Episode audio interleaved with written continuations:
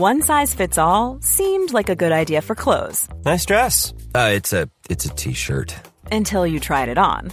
Same goes for your healthcare. That's why United Healthcare offers a variety of flexible, budget friendly coverage for medical, vision, dental, and more. So, whether you're between jobs, coming off a parent's plan, or even missed open enrollment, you can find the plan that fits you best. Find out more about United Healthcare coverage at uh1.com. That's uh1.com.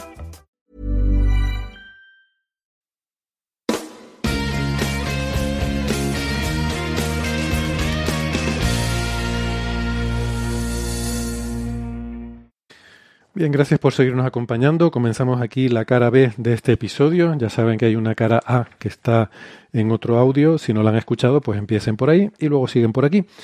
Vamos a hablar ahora de lo que puede ser, bueno, en principio es un concepto teórico, ¿eh? que espero que, Francis nos, eh, nos, lo explique, porque este, este paper es que no entiendo ni el título. Se ha publicado en Nature y em, tiene que ver con unas cuasipartículas que se llaman aniones, que esto algún listo dirá, ah, lo de los cationes y aniones, pues no, no es eso, es otra cosa un poco extraña que yo no lo entiendo. Tiene que ver con topología y seguro que Francis nos lo va a explicar y cómo se puede usar esto para hacer superordenadores cuánticos como proponen los autores.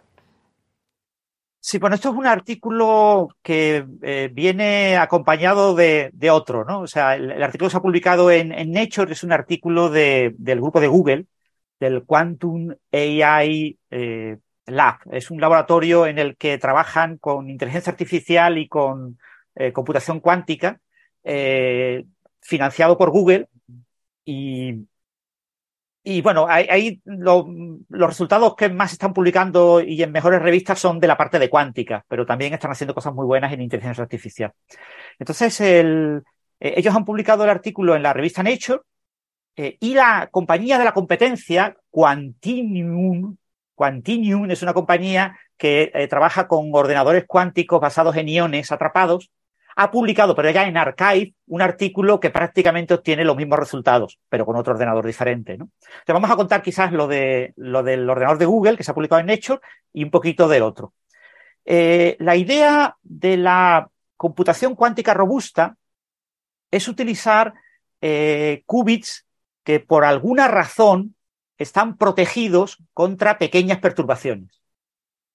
Hay una, manera bastante natural de hacer eso es la propuesta de Microsoft. Sabéis que Microsoft está tratando de eh, liderar la carrera de los ordenadores cuánticos, eh, pero sin usar eh, los qubits que están ya en el mercado, que es lo que está haciendo Google, que está haciendo IBM, con eh, ordenadores basados en transmones superconductores, son qubits superconductores, eh, o lo que están haciendo otras compañías eh, utilizando qubits basados en iones atrapados y en otras alternativas.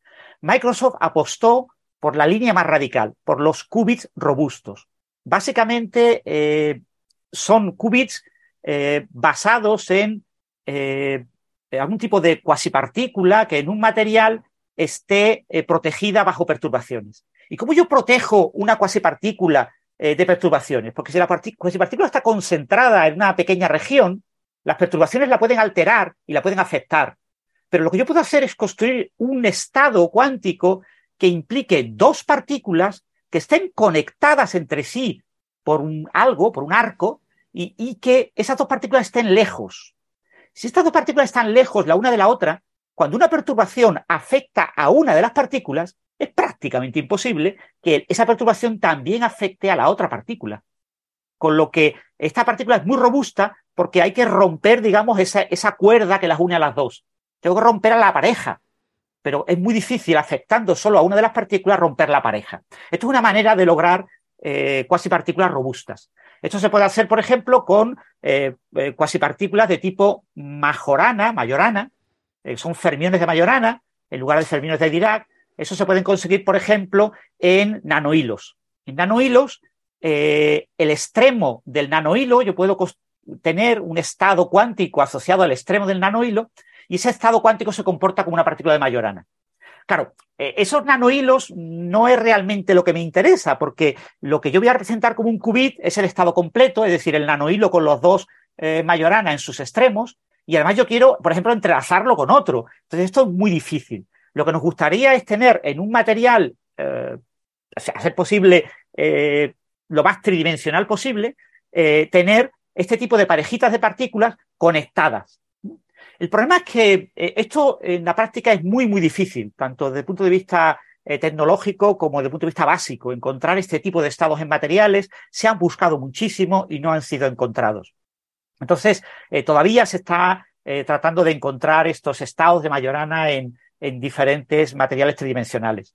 Entonces, una alternativa es utilizar materiales planos. En un material bidimensional, yo puedo tener esta misma idea. La idea de tener dos eh, estados tipo cuasi partículas conectados por algo. ¿eh? Eh, esos dos estados conectados tienen la peculiaridad de que no tienen por qué ser estados de Majorana, pueden ser estados de otros tipos. Y uno de los tipos de estados que aparecen en los materiales planos es lo que en inglés se llaman anions, pero que en español se traduce por alones, un alón. ¿Qué es un alón? Bueno, en, tres dimensiones eh, la función de onda asociada a una partícula puede ser de tipo bosón o de tipo fermión, el spin entero o spin semientero. Perdón, Francis, pero yo no, yo no sabía esto. Hay un nombre, eh, no sabía que había un nombre castellano para anión. Yo lo llamaría cual, cualquierón. Cualquierón.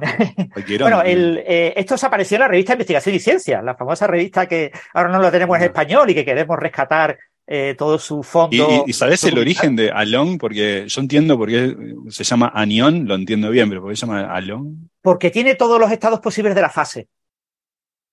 Está asociado al, tema de, tener, eh, eh, tener, cualquier, cualquier posibilidad del E a la I, Fi. Sí, exactamente. Entonces, lo que en un caso era cualquiera. Chávez, no decía Alon presidente. aló, aló. Bueno, pues se le puso ese nombre, ¿vale? Yo, lo sigo. En mi blog he seguido, me han tenido la costumbre del traductor. Esto fue un artículo de Wilset, de Frank Wilset. Es un artículo muy antiguo, no me acuerdo, pero puede ser desde el 89 o por ahí. Eh, Frank Wilsek, el premio Nobel, eh, obtuvo eh, la idea de los anions en inglés o alones en español en 1982 y publicó en la Scientific American un artículo, pues eso, sobre el 87, 89, me suena más 89, y fue a los pocos meses traducido al español en investigación y ciencia. Entonces el traductor decía que la palabra más adecuada para los enions era alon. Y yo me quedé con eso, pero yo en aquel momento estaba suscrito a la revista, y, ya me he quedado con la cabeza con esa palabra y es la que yo uso, eh, alon. Eh, en inglés ya digo enions, ¿eh? como cualquierón, lo que dice cualquierón o algo así, como dice Gastón. Eh, bien, pues en un material eh, en, tres dimensiones, si yo tengo dos partículas que están en un estado cuántico eh, común, es decir, en una función de onda que describe a ambas partículas, si yo intercambio las posiciones de ambas partículas, el estado cuántico en principio debe ser el mismo, las probabilidades deben ser el mismo, porque si esas partículas son indistinguibles entre sí, ese cambio no debe de afectar la función de onda. Pero claro, no afecta a las probabilidades, es decir, a la amplitud. Pero eh, la función de onda es una magnitud compleja, tiene también una fase. La fase podría cambiar. Entonces, cuando en el intercambio de dos partículas la fase no cambia, es decir, la fase es equivalente a multiplicar por uno, la fase es cero, eh, pues entonces decimos que la partícula es de tipo bosón. Pero si la fase cambia de signo, es decir, si multiplicas por menos uno, si ha habido un cambio de 180 grados, entonces hablamos de un fermión. ¿eh? Entonces, el, fermión eh, también se puede ver en el sentido de rotar la partícula 360 grados, ¿no? Darle una vuelta completa a una partícula. Si al bosón le doy la vuelta completa, a su función de onda no cambia, pero en el fermión, si le doy una vuelta completa de 360 grados, cambia la función de onda de signo y pasa a ser negativa. Tengo que darle otra vuelta de 360 hacer la una doble vuelta de 720 para recuperar el estado inicial. Esas son las dos únicas posibilidades para las partículas. Si si a, alguien esto le resulta muy sorprendente, que recuerde que todas las propiedades observables físicas eh, tienen que ver con el módulo al cuadrado de la función de onda, no con la función de onda. Así que no pasa absolutamente nada con que al girarlo 360 grados haya un cambio de signo, porque luego tú cualquier cosa que pueda ser medible o observable, al hacer eso al cuadrado, ese signo desaparece. O sea que todo queda igual al hacerle una rotación de, de 360 grados, ¿no? Que es la... Claro, pero eso después tiene efectos físicos. Por ejemplo, el spin un medio del electrón es debido a eso. ¿vale? O sea, eh, por el teorema CPT, eh, la razón última por la cual el, electrón tiene un spin un medio es por eso, porque eh, cuando roto 360 grados no recupero la función de onda original, sino que hago un cambio, como digamos, a otra función de onda. ¿no? entonces, para que pueda haber ese cambio, tiene que haber un número par de componentes y por eso el electrón tiene que tener dos componentes. Hay electrones izquierdos y derechos. Para que yo, cuando haga 360 grados, lo que yo hago es invertir la derecha la convierto en izquierda, la izquierda en derecha, y entonces el electrón externamente es la suma de ambas, sigue siendo idéntico, pero ha habido un cambio de fase. Tengo que dar otra vuelta de 360 grados para recuperar las originales. ¿no? Sí, lo que quiero, decir es que no hay, no hay, ninguna consecuencia ominosa así de, decir de que es que al, hacer aquí una rotación de 360 grados eh, hay algo en el sistema que yo puedo medir que ahora resulta que es diferente, ¿no? Eh, no porque la claro, pero, pero aún así eh, es una propiedad clave y fundamental para que los electrones tengan polarización, para que los electrones tengan dos componentes. Y yo sí puedo generar en colisiones de partículas un electrón polarizado, o excitar solo la componente izquierda o solamente la componente derecha. Es decir, que yo puedo ver eso. Es decir, que no, que no pensemos que porque sea un efecto de fase es inobservable experimentalmente, sino que la fase puede producir, entre comillas, interferencias que yo puedo observar en mis experimentos. Es decir, esto es un hecho observacional, ¿vale? Que esto no estamos hablando de una idea matemática que tuvo Dirac porque se le cruzaron los cables eh, a la hora de interpretar unos resultados que Pauli había interpretado de un experimento de Esther Gerlach. No, no. Estamos hablando de un hecho clave y fundamental para poder, por ejemplo, eh, eh, construir colisionadores leptónicos. En, el LED, por ejemplo, era fundamental poder polarizar los electrones. Mm. O sea que esto es una cosa perfectamente establecida y es un hecho de la naturaleza. Nos guste o no nos guste, es lo que hay. Y, pero ¿qué pasa en dos dimensiones? En dos dimensiones, lo curioso es que yo no tengo esa restricción de la fase, que la fase tiene que ser un ángulo de 0 grados, multiplicar por 1, o de 180 grados, multiplicar por menos 1 sino que yo tengo la posibilidad de poner cualquier ángulo. En principio, cualquier ángulo es válido. Y esto es, este tipo de partículas, las partículas que en dos dimensiones tienen esta propiedad, son los llamados eh, aniones, anions, o yo digo en español, halones. Entonces, estos halones son partículas que existen en 2D. Aquí tenemos un gran problema. Observar estas partículas es prácticamente imposible. ¿Por qué? Porque no existen el 2D en la naturaleza. Nada en la naturaleza es bidimensional. Las cosas son dos y una y media, dos con cinco dimensiones. O sea, las cosas siempre tienen un grosor. Las cosas pueden ser muy planas, pero no son bidimensionales. Entonces, por eso está costando mucho trabajo. Eh, hoy tenemos materiales que tienen un grosor de un solo átomo. Es decir, es lo más plano posible. Eh, y a esos materiales les llamamos materiales bidimensionales. En esos materiales hemos buscado este tipo de estados de cuasipartículas. Llevamos 20 años intentándolo y no lo hemos logrado. No lo hemos logrado. probablemente eh, eh, sea imposible, porque no son bidimensionales. Entonces, eh, pero bueno, se siguen buscando. Hay mucha gente que sigue buscando este tipo de alones en diferentes materiales. se ha observado, se han observado, los alones hay como dos tipos. Eh, hay los alones menos robustos, que son los alones eh, abelianos, en los que eh, el grupo de simetría asociado a esa fase actúa como la fase normal y corriente. Yo puedo sumar los ángulos, ¿no? Cuando tengo un ángulo y tengo otro ángulo, los puedo sumar y puedo, y es lo mismo que yo haga una rotación de 30 grados y otra de 10 grados hasta 40, o que haga una de 10 y otra de 30, ¿vale? Este tipo de, de alones se observaron en un experimento hace dos o tres años y aunque hay algunas dudas, eh, en general la comunidad eh, ha aceptado que ya han sido observados. Son estados de tipo eh, cuasi partícula que se comportan como alones abelianos. Pero esos son poco robustos, son bastante poco robustos y, y, para temas de computación cuántica nos interesaría poder utilizar los alones no abelianos.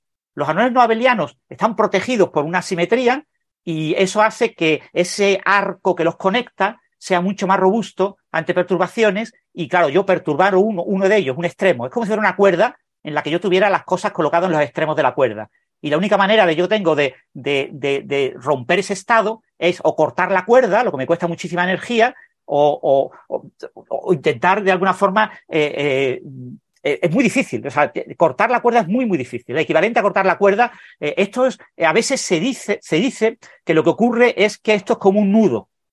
como si el estado que conecta a esos dos extremos, esos dos extremos en materiales se llaman defectos, tengo dos defectos conectados por un arco, y ese arco está como anudado, de tal manera de que desanudar eso es muy difícil, muy costoso energéticamente. Por eso este tipo de, estados eh, son muy robustos y son muy útiles, son estados cuánticos, para eh, futuros ordenadores cuánticos eh, topológicos, ordenadores cuánticos robustos. Entonces, es una línea, ya os digo, es la línea por la que ha apostado la empresa Microsoft, que está invirtiendo mucho dinero en este tema y es un tema que ha habido ya varias falsas alarmas, ha habido varios anuncios de lo hemos logrado y después han dicho, pero no es repetible. Pues no lo habéis logrado, porque en realidad os han engañado porque el efecto que habéis visto se puede explicar de otra manera. Ahora mismo estamos en una situación en la que eh, este tipo de estados alónicos no abelianos no hay ningún indicio de que hayan sido observados en la naturaleza. Puede que existan, puede que no. No hay nada que prohíba que existan, pero es posible que no existan.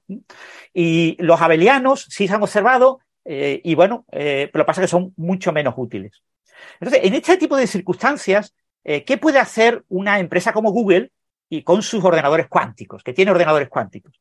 Bueno, pues lo que puede hacer la empresa es simularlo, simular esto, ¿vale? Entonces, si yo simulo en un ordenador cuántico un sistema de alones, varios alones para poder estudiar fenómenos con ellos, por ejemplo, el entrazamiento entre alones, pues yo eh, estaré, entre comillas, eh, mostrando, observando alones, ¿vale?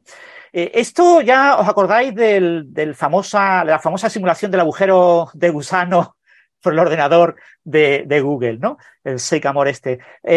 Claro, la simulación de un sistema físico cuántico es lo mismo que la realización física de ese sistema cuántico.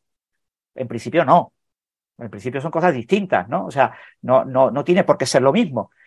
sin embargo, eh, a los físicos que trabajan en este tipo de temas les encanta decir que sí, ¿vale?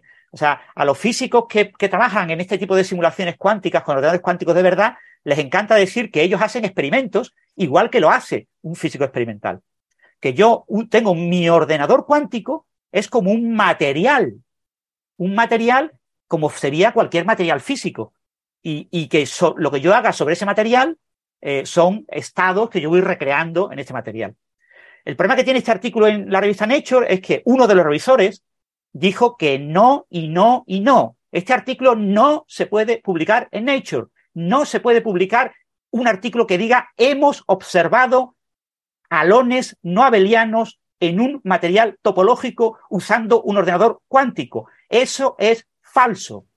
Pero los otros dos revisores dijeron, bueno, sí, vale, se acepta mm, pulpo como animal de compañía aceptamos eh, el trabajo de Google como si fuera de verdad, ¿vale? Eh, entonces, ¿qué pasa? Que la editora de Nature le dijo al primer revisor, pero señor, ¿usted va a cambiar de opinión o no va a cambiar de opinión? Y el tío dijo, no cambio de opinión, es anónimo, no sabemos cómo se llama. No voy a cambiar de opinión. Este artículo no debe ser publicado en Nature. Aunque venga amparado por Google, no debe ser publicado. Pero el tercer revisor, le pide la, editora, por favor, usted mm, decida, eh, a ver, ¿lo acepta o no lo acepta? Y dice, sí, claro, se debe aceptar. Los argumentos del primer revisor no son todos los aceptados por la comunidad como deberían. Así que yo, que soy experto en este asunto, afirmo que debe de ser publicado en Nature. Eso sí, hay quizás que rebajar un poco el lenguaje, hay que decir que en realidad no han observado, sino que han simulado, hay que rebajar un poquito algunas palabritas, cambiar cuatro palabritas, pero cambiando cuatro palabritas, diciendo lo mismo, pero sin decirlo, el artículo se debe de publicar en Nature porque va a ser un artículo de alto impacto y al final se ha publicado, ¿vale? Pero yo os digo que ya el artículo se ha publicado con polémica. Perdón, Francis, ¿y cómo, te enteraste de todo? Cómo, ¿De dónde sale todo, todo esto? No, que ahora la mayor parte de los artículos en Nature tienen el informe de revisores públicos. Ah. Entonces, en donde pones la información suplementaria, aparece el informe de revisores.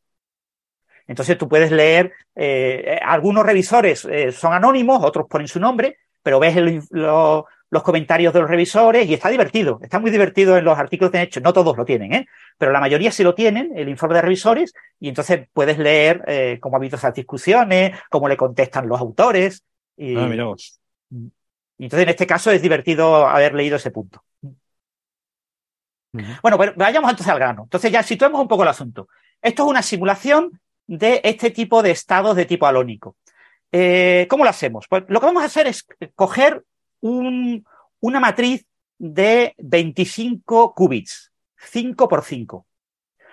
Una matriz de 5 por 5 qubits, eh, una matriz cuadra, los qubits de los ordenadores Sycamore y el, siguiente ordenador, el 72 qubits, que se llama Bristlecon, eh, son qubits que tienen conexión a 4 un qubit está conectado con uno arriba, uno abajo, una izquierda y una derecha. Es decir, cada, eh, cada eh, qubit está conectado con cuatro eh, qubits a su alrededor. Esos son los cuatro vecinos que tiene. en el ordenador de 54 qubits no cabe una matriz cuadrada de 5 por 5, de 25 qubits. No cabe, porque es una matriz rectangular y cuando tú intentas poner el cuadrado, pues no te cabe. Hay un piquito, un vértice que no te entra. Entonces han tenido que utilizar el ordenador de 72 qubits. El ordenador de 72 qubits es un poquito más grande, también en plan rectangular, pero ahí sí cabe eh, en forma de rombo ese cuadrado de 5 por 5. Entonces ellos van a coger solamente esos 25 qubits. Bien, ¿cómo creo yo un estado alónico?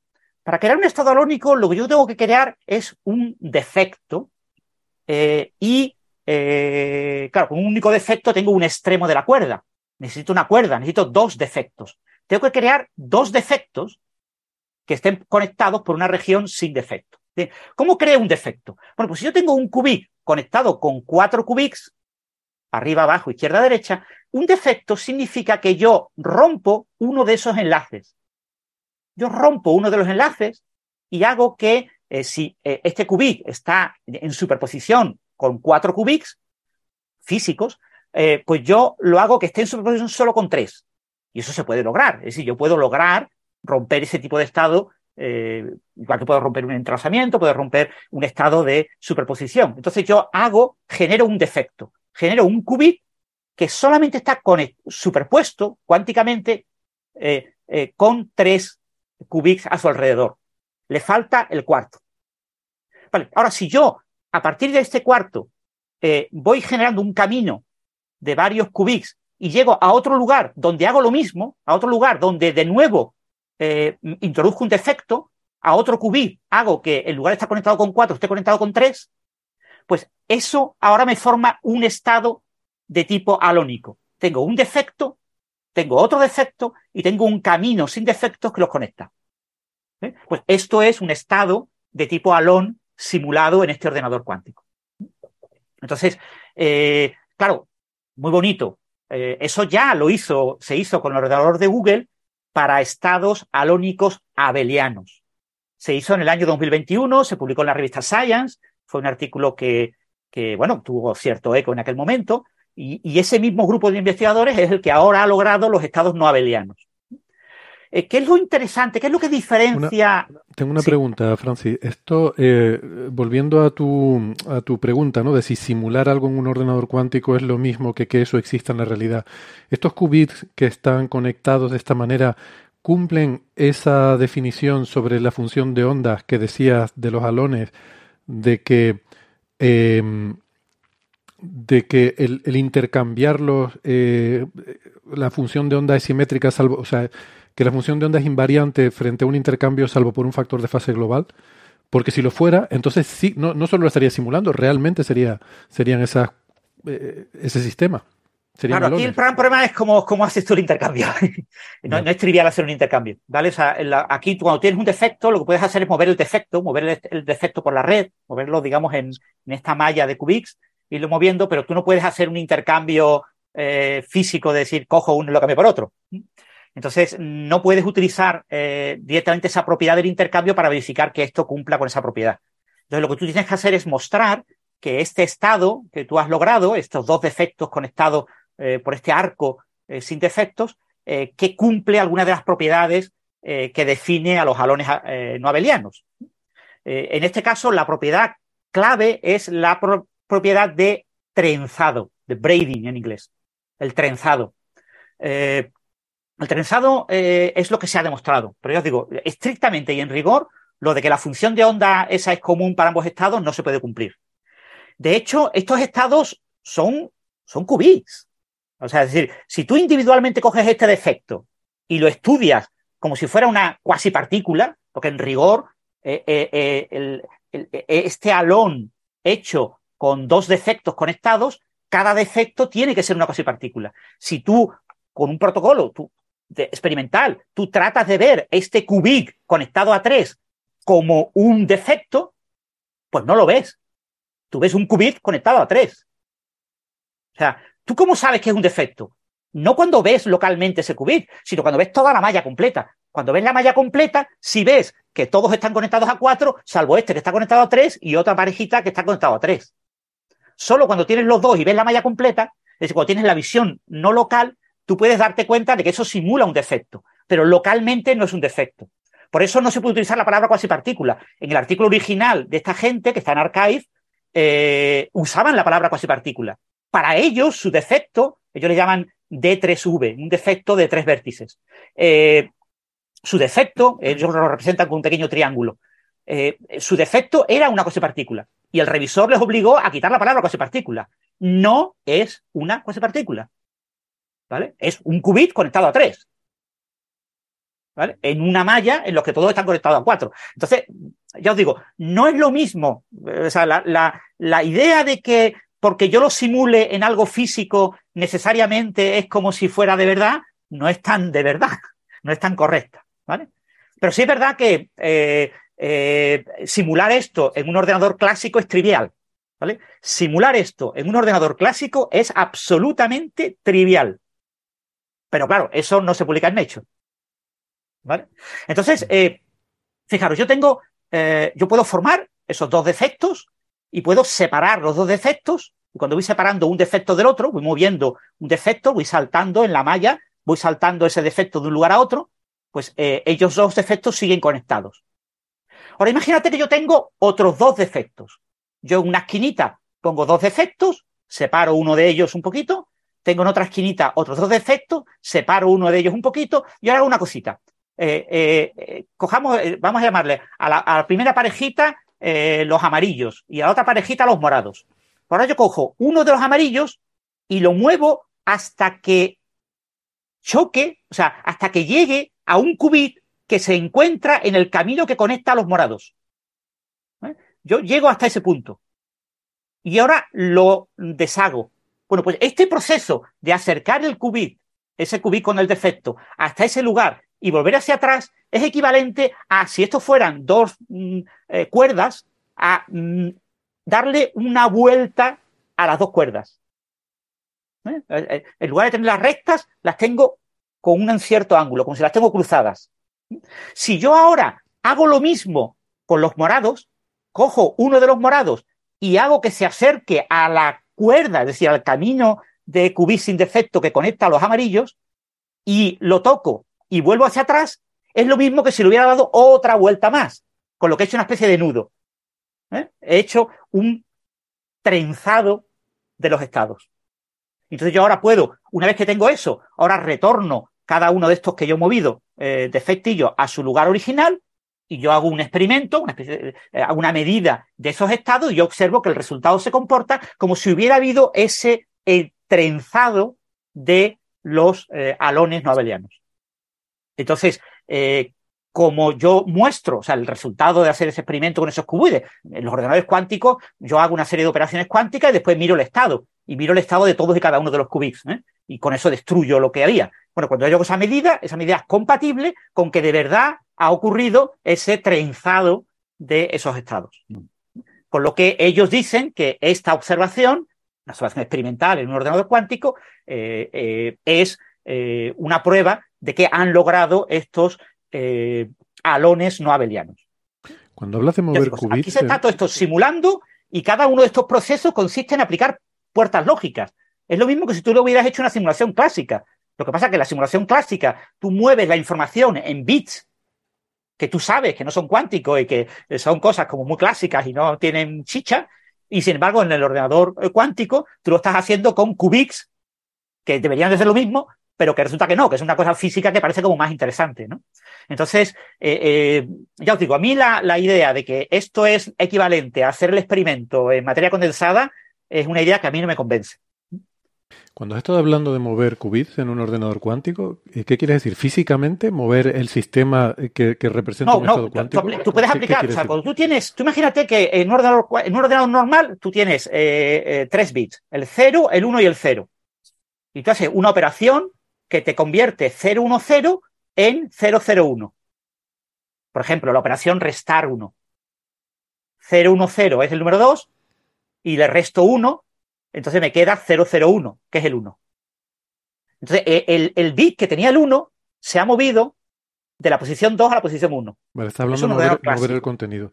Pero aquí Entonces, está hablando lo que aquí hacemos es una operación cuántica entre un qubit y alguno de sus vecinos, de tal manera de que este qubit, que es defectuoso, porque está conectado a 3 en lugar de a 4, ahora lo muevo con alguno de los que está conectado, de tal manera de que el que está al lado ahora es el defectuoso lo que quiere decir es que pasas el estado cuántico de un qubit, lo pasas a otro qubit. Sí. O sea, eh, eh, y, pero esto no es copia, ¿eh? ¿Vale? Aquí no, hay problemas con el teorema de no clonación, etcétera. Aquí lo único que se está cambiando es el hecho de que tú tienes un qubit conectado a 3 y el qubit de al lado conectado a 4 y ahora hace una operación cuántica tal que el de al lado pasa a estar conectado a 3 y el, que, y el, el primero se conecta a 4. Hmm. ¿Vale?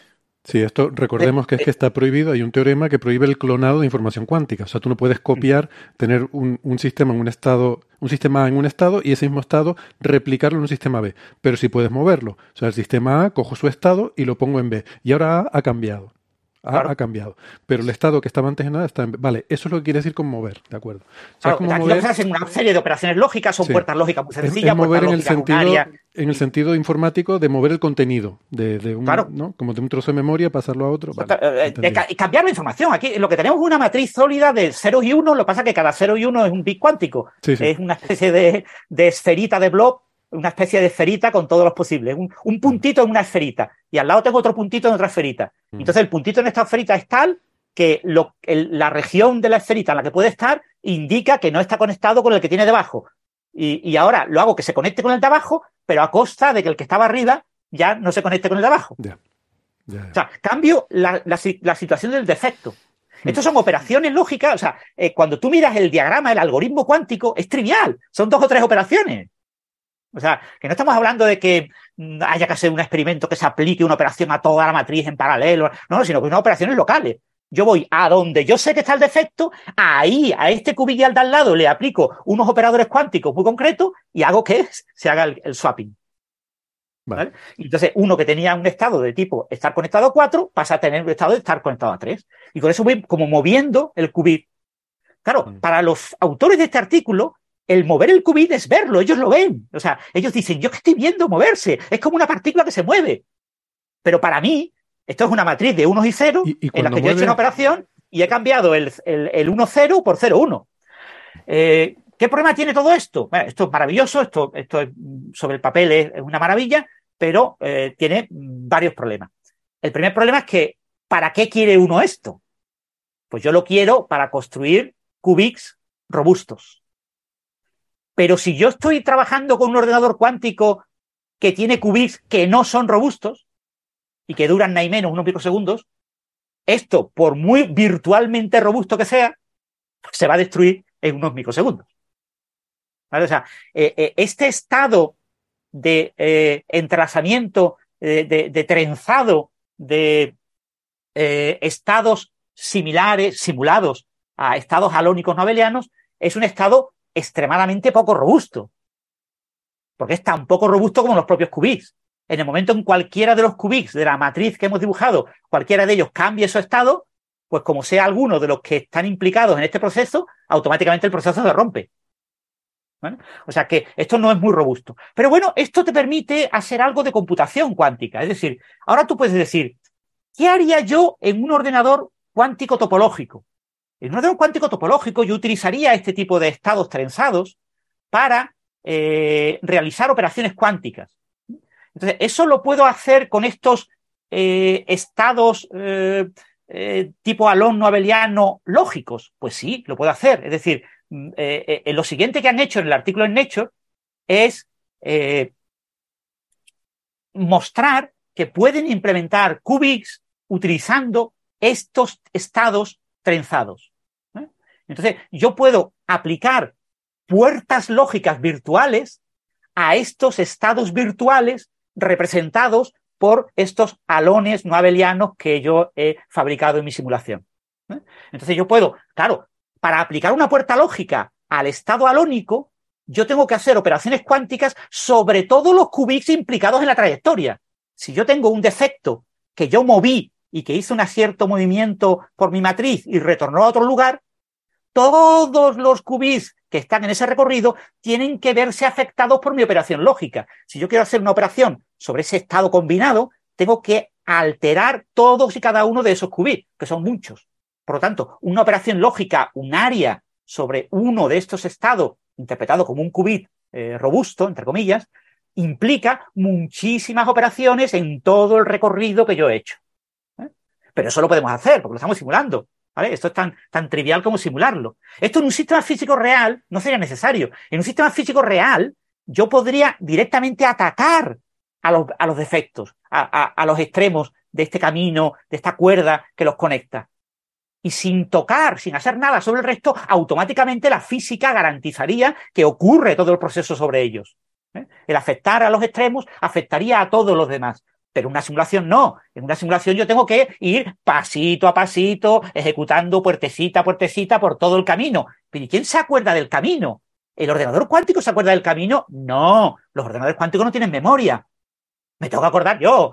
Es decir, yo tengo que programar un programita cuántico que vaya acordándose de qué camino recorrió y ahora acordarse de ese camino y deshacer ese camino y hacer en ese camino todas las operaciones que yo tengo que hacer. Pero bueno, esto se hace y punto pelota. Es decir, esto es una simulación.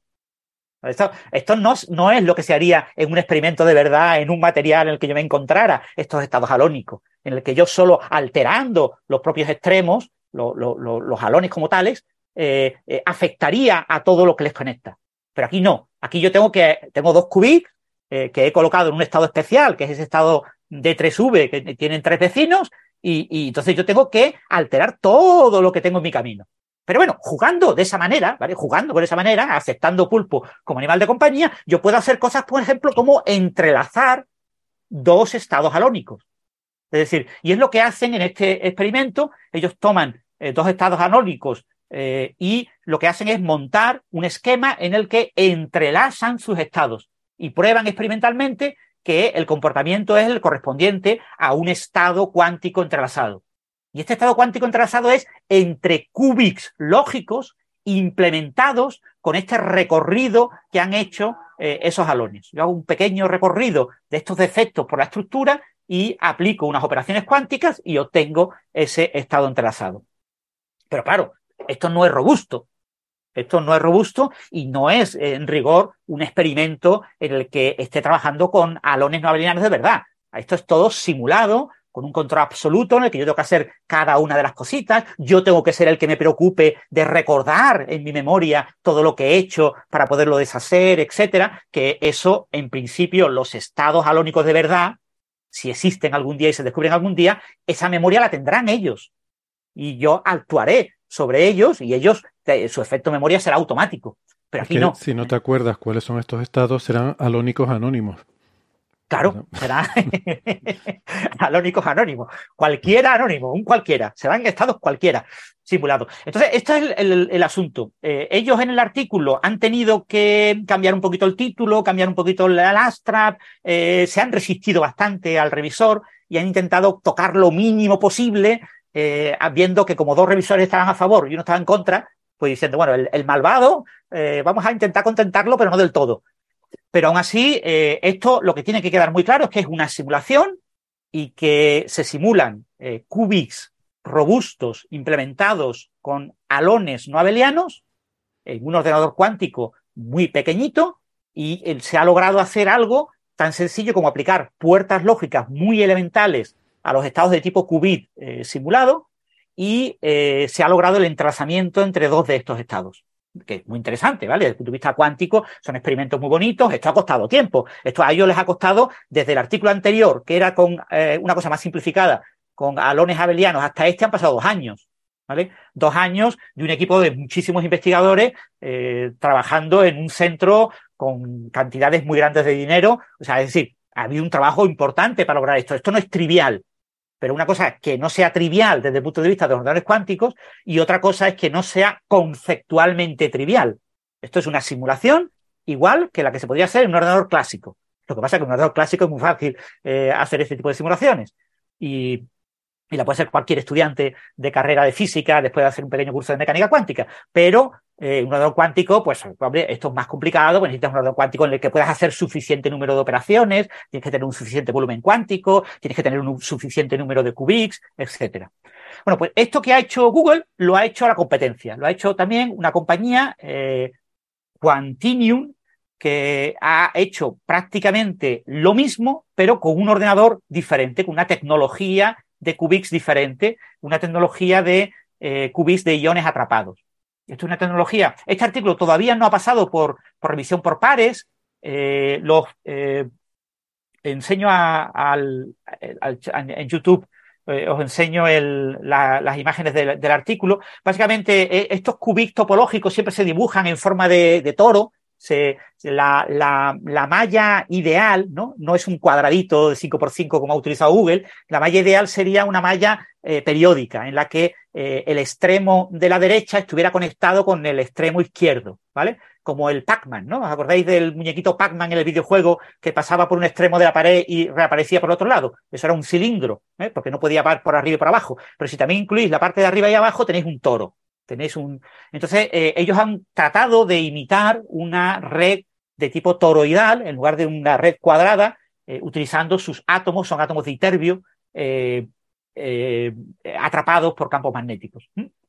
Entonces, ellos tienen una red, la topología es distinta, ya no es completamente cuadrada, es una topología triangular, en forma como de, de hexágonos, es triangular, y, ellos lo mismo, aplican una serie de puertas lógicas, ya han demostrado que son capaces de hacerlo. Ellos utilizan un ordenador cuántico que se llama H2, que tiene 27 qubits, y eh, para este experimento solamente utilizan 22 de esos qubits. Entonces lo que ellos hacen es prácticamente las mismas operaciones. Logran, simulando, claro, el proceso es completamente distinto, pero la idea es la misma, generar dos estados que son de tipo de efecto y moverlos en esta estructura para alejarlos y con otros dos estados creados de manera independiente, lograr que se crucen entre sí sus caminos para que haya un acoplamiento entre ellos que simule el trenzado. Y ellos logran pues eh, hacer también pues estas operaciones de trenzado y de eh, simulación de un qubit eh, lógico utilizando sus qubits reales. las figuras son menos claras que, que, las del artículo de Google, que se ve que está mejor trabajado, pero la idea conceptual es prácticamente la misma. Entrelazas esos, eh, digamos, eh, mezclas esos eh, estados que son como líneas, son como trayectorias que ha hecho el qubit a lo largo de, la malla y, los cruzas y esos cruces equivalen a un, cierto efecto memoria a que he, cruzado esas líneas espaciotemporales y he creado una especie como de nudo. Y esos nudos son los que en principio garantizarían la robustez de estos estados. ¿Qué pasa a la hora de la verdad? Porque obviamente estos estados son igual de poco robustos que los estados del ordenador de, Google y por lo tanto son estados que eh, no son lo que nos interesaría. Es decir, eh, esto se ha vendido en prensa, en medios, en Quanta Magazine. ¿Cómo no? Quanta Magazine está enamorada de este tipo de eh, simulaciones por ordenador y entonces le da un eco tremendo, ¿no? Les encanta darle coba a Google y, a IBM eh, y entonces, pues claro, mm, lo venden como que esto es un enorme paso hacia la computación cuántica topológica robusta, el futuro de la computación cuántica demostrado en el año 2023. Vale, maravilloso, pero eso no se lo cree nadie, nadie en computación cuántica se lo cree. Eso es absolutamente ridículo. Esto no, esto no es ningún paso ni nada, solamente es Tú dices, ¿se puede simular un ordenador clásico? Sí. Por lo tanto, se puede simular un ordenador cuántico. Sí. ¿Se ha simulado un ordenador cuántico? Perfecto. Ya está. Se ha simulado un ordenador cuántico. Punto pelota. Eh, esto, este paso es literalmente un paso equivalente a lo que es un ejercicio en una asignatura de computación cuántica para estudiantes de física en las que se le pida que simulen estos eh, alones. Lo que pasa es que hecho en unas circunstancias digamos, que una máquina que es única en el mundo y por lo tanto por una gran empresa y por grandes investigadores con mucho eh, pericia técnica. Pero no, conceptualmente no hay nada más allá. Y, y, por tanto, ¿se ha dado un gran paso a demostrar que existen este tipo de alones no abelianos en la naturaleza? No. ¿Se ha dado un paso para demostrar que existen los materiales topológicos que soportan cuasi partículas de tipo anión no abeliano? No. ¿Se ha dado un paso importante para demostrar que son robustos los cubitos? No. Se ha dado, no se ha dado nada. ¿Vale? Solo se ha hecho un experimento muy bonito y único y claro, mm, las cosas que son únicas en el mundo, pues se publican en revistas como Nature y se les da mucho eco. Pero eso no significa que haya habido un gran paso hacia este tipo de computación eh, cuántica, eh, topológica y robusta basada en, en alones no abelianos. Mire, respecto a lo que decíamos al principio sobre la traducción de esta palabra eh, enions, ¿no? que entiendo que viene como de, de any, del inglés de cualquiera, que supongo yo, me imagino que debe ser por esta, eh, que en esta simetría de intercambio, exacto, la fase puede no ser uno o menos uno, como en el caso de fermiones y bosones, sino que puede ser cualquier fase global, ¿no? Que la función de ondas puede, puede adquirir cualquier fase global eh, con respecto al intercambio de estas dos partículas. Eh, yo he estado buscando eh, Alon y lo, único que me aparece en la Real Academia de la Lengua, las definiciones son eh, un ala de ave desplumada, el ave al que se le ha quitado las plumas, un sombrero de ala ancha, el alón, en una ala grande, o bien una interjección como para mm, mandar a mudar eh, de lugar, de ejercicio de asunto, como decir alón, como diciendo, venga, como, como si dijéramos ala, venga, ya está. Como el alé, el alé francés. Como el alé francés, supongo que debe estar relacionado etimológicamente. Aquí no veo nada que se parezca al, así que no sé, no sé de dónde vendrá esa traducción de investigación Digo, y ciencia, el, tengo curiosidad. tendría que volver a mirar el artículo de, de investigación y ciencia de Wilsek, que lo tengo que tener por ahí perdido. Como ahora se ha perdido la página web, yo, yo estaba suscrito a investigación y ciencia. Yo tenía acceso a esos artículos antiguos. Y yo podría ahora mismo irme, conectarme, eh, pero es que como ha desaparecido la página web, ya no existe. Ya no puedo conectarme. Y, y- y yo sé que esa revista la tengo en papel, pero la tengo aquí en algún sitio escondido. Yo ahora mismo no me puedo poner a buscarlo, no lo he buscado, no lo he buscado. Pero había un párrafo, recuerdo, en ese artículo, un párrafo eh, a pie de línea que explicaba del origen, no sé si era griego, latino, de por qué esta era la la palabra más adecuada para representar que los estados eran todos los posibles. ¿no? Pues espera, Acá Pérez, Pérez Reverté está quejándose. Con- dice que con sus amigos de la RAE te debe buscar, Franz. ha puesto un tweet. Ay, Por eso, el, el- habría que buscar ese artículo. Supongo que algunos de los oyentes sé que tienen copias de, de- en PDF de Sí, todos te voy a los de mandar, nos han enviado algunos repositorios con PDFs que te los puedo hacer llegar por si te sirve de ayuda y quieres dedicar. Da igual, sí, tampoco importa, era simple. Eh, Es buscar ese Es artículo, ese un artículo clásico, es el, el artículo de Wilsek. Tendría que buscarlo ahora. Eh, el artículo se llamaba, el de Wilsek se llamaba Enions, y era el artículo de Wilsek en, en la Scientific American, y, y era un artículo como del 87 o del 89, no, no recuerdo. Eh, es del. ah, No, perdón, No, no te preocupes, ya lo, ya lo encontraremos, no pasa nada. Además, del mira, 91. Del esto- 91. No del 87, 89. Mira, del 91. Francis, estoy viendo en el chat que pone Martín Monteiro, que lo ha intentado poner en el chat, pero no, no, no puede porque no le deja, y que lo pone en Twitter. Así que por ahí está el enlace. Si lo quieres buscar en el Twitter de Martín Monteiro. Perfecto.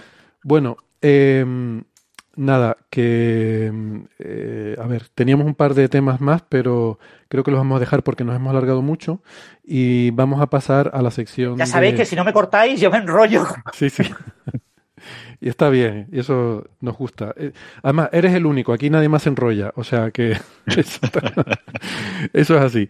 Eh, nada, vamos a pasar a, las- a la sección de preguntas, eh, porque además también la semana pasada, como yo iba también con un poco de prisa, no tuvimos ocasión de, de sacar las preguntas, así que bueno, nos comprometimos a que esta semana la tendríamos más amplia y además tenemos que incluir algunas cosas, porque Francis también quería dar una explicación de algo que contaste la semana pasada sobre la fusión de esta empresa Elion y que hubo algunas eh, preguntas que surgieron en el club de fans en Facebook eh, sobre eh, hasta qué punto es magia lo que, lo que explicabas la semana pasada y creo que querías también pues eh, poner aquí esa explicación, ¿no?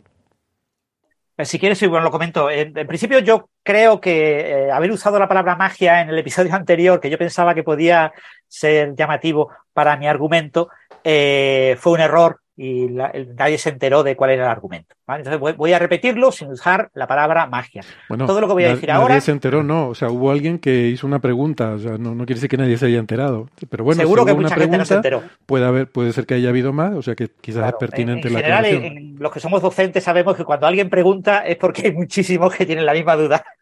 Puede ser.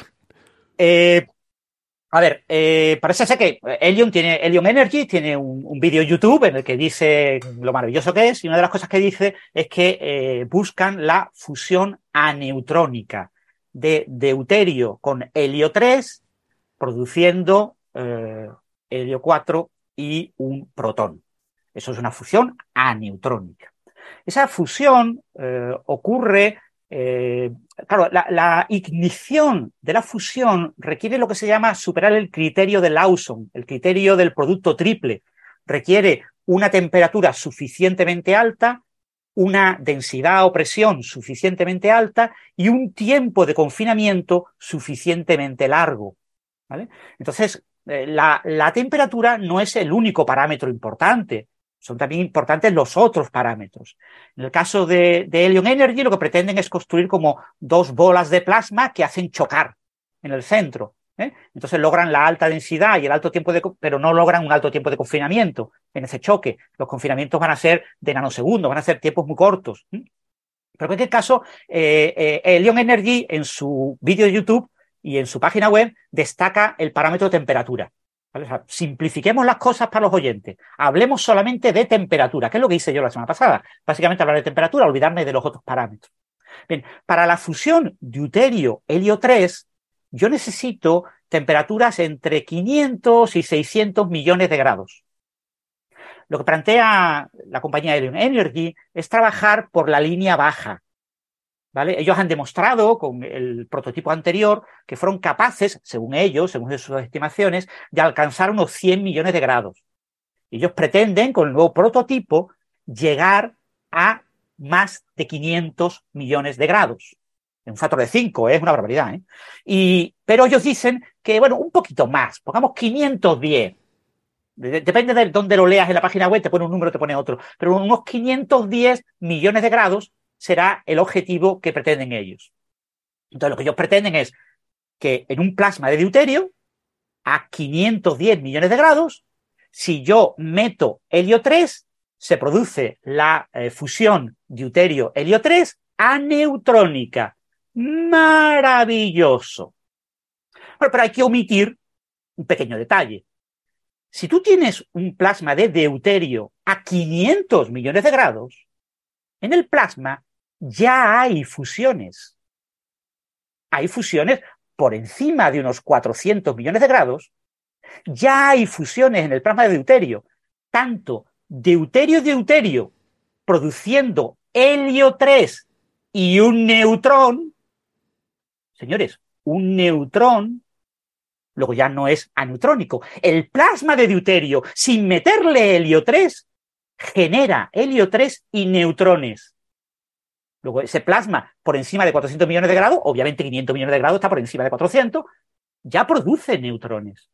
Pero no solo eso, sino que además, como el 50% de las del orden, depende de la temperatura, ¿vale? Pero sobre unos 500 millones de grados, el 50% de las veces se produce helio 3 y un neutrón, y el otro 50% se produce tritio y un protón aneutrónico. Maravilloso. Tritio tritio a 500 millones de grados. ¿Qué hace el tritio a 500 millones de grados en un plasma de deuterio? Una fusión deuterio-tritio, produciendo un neutrón. Es decir, tener un plasma de deuterio a 500 millones de grados produce neutrones, tanto en la interacción deuterio-tritio por el tritio producido por deuterio-deuterio, como en el deuterio-helio. Deuterio-deuterio produce helio, tres.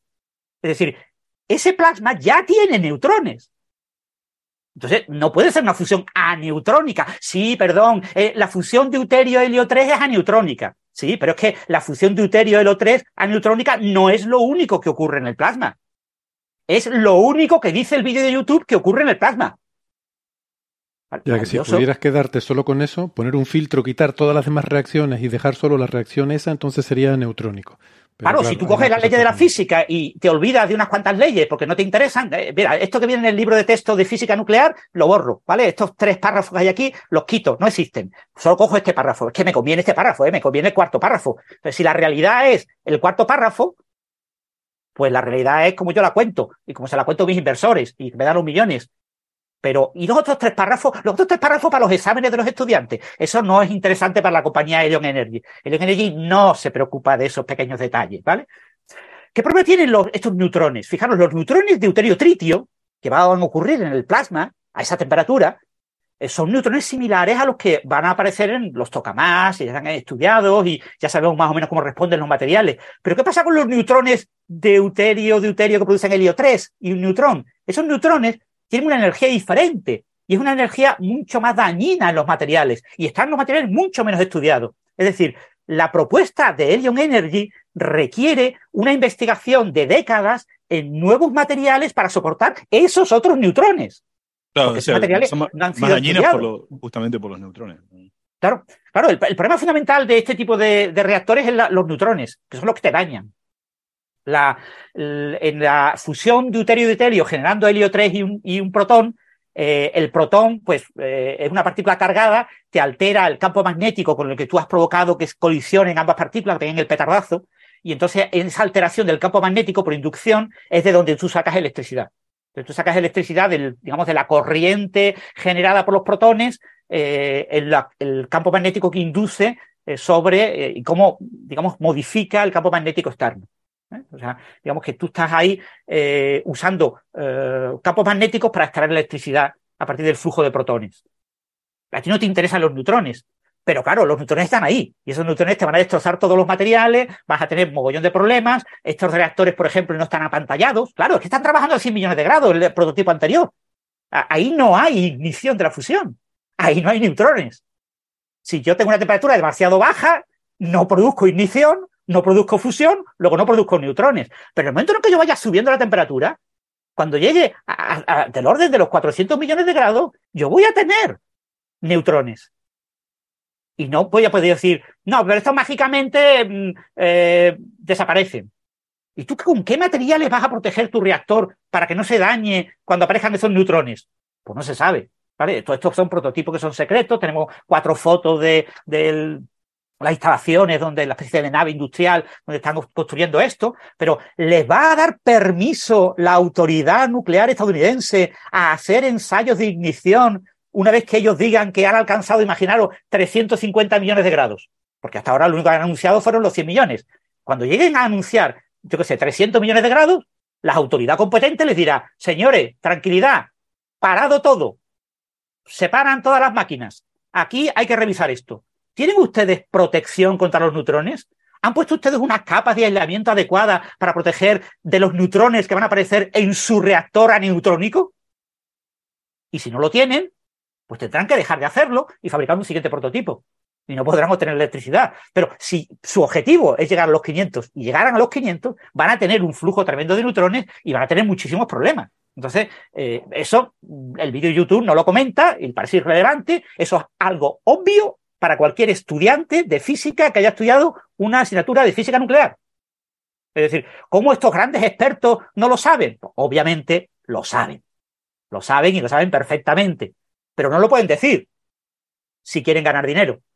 Si quieren recaudar dinero de fondos de financiación de grandes eh, magnates y grandes multimillonarios, pues tienen que omitir por ciertos detalles. Obviamente hay que omitir la física, porque la física pues, es muy dañina para la imagen de este tipo de, reactores, porque esos neutrones convierten en radiactivos todos los materiales, eh, son materiales de baja radioactividad, pero hay que hacer todo un protocolo de tratamiento de materiales de, baja radioactividad. Cuando tú ves las fotos del prototipo anterior, el prototipo anterior estaba completamente desnudo eh, en una nave. ahí prácticamente parecía que había hasta personas andando por alrededor cuando se ponía en funcionamiento. O sea, una cosa súper peligrosa. No pasaba nada porque eran temperaturas muy bajas para eh, generar neutrones. Pero en el momento en el que tú pongas temperatura suficiente para generar neutrones, pues se te carga todo el vídeo de YouTube. Entonces, ¿qué tienen que hacer nuestros oyentes? Bueno, nuestros oyentes que confíen en YouTube, pues acepten lo que diga el vídeo de YouTube, ¿vale? Maravilloso. Si quieren creerse lo que diga el vídeo de YouTube, créanselo. nuestros oyentes que crean que un físico que ha estudiado algo de física nuclear eh, puede eh, entender cosas que no vienen en el vídeo de YouTube, pues que acepten que la realidad es que esta fusión de aneutrónico no tiene absolutamente nada. También es verdad que hay una serie de patentes, eh, como ya dijimos la semana pasada, muy ambiguas, que se supone que estos señores de Helion Energy se apoyan en esas patentes y dicen, con mis patentes, el flujo de neutrones será irrelevante.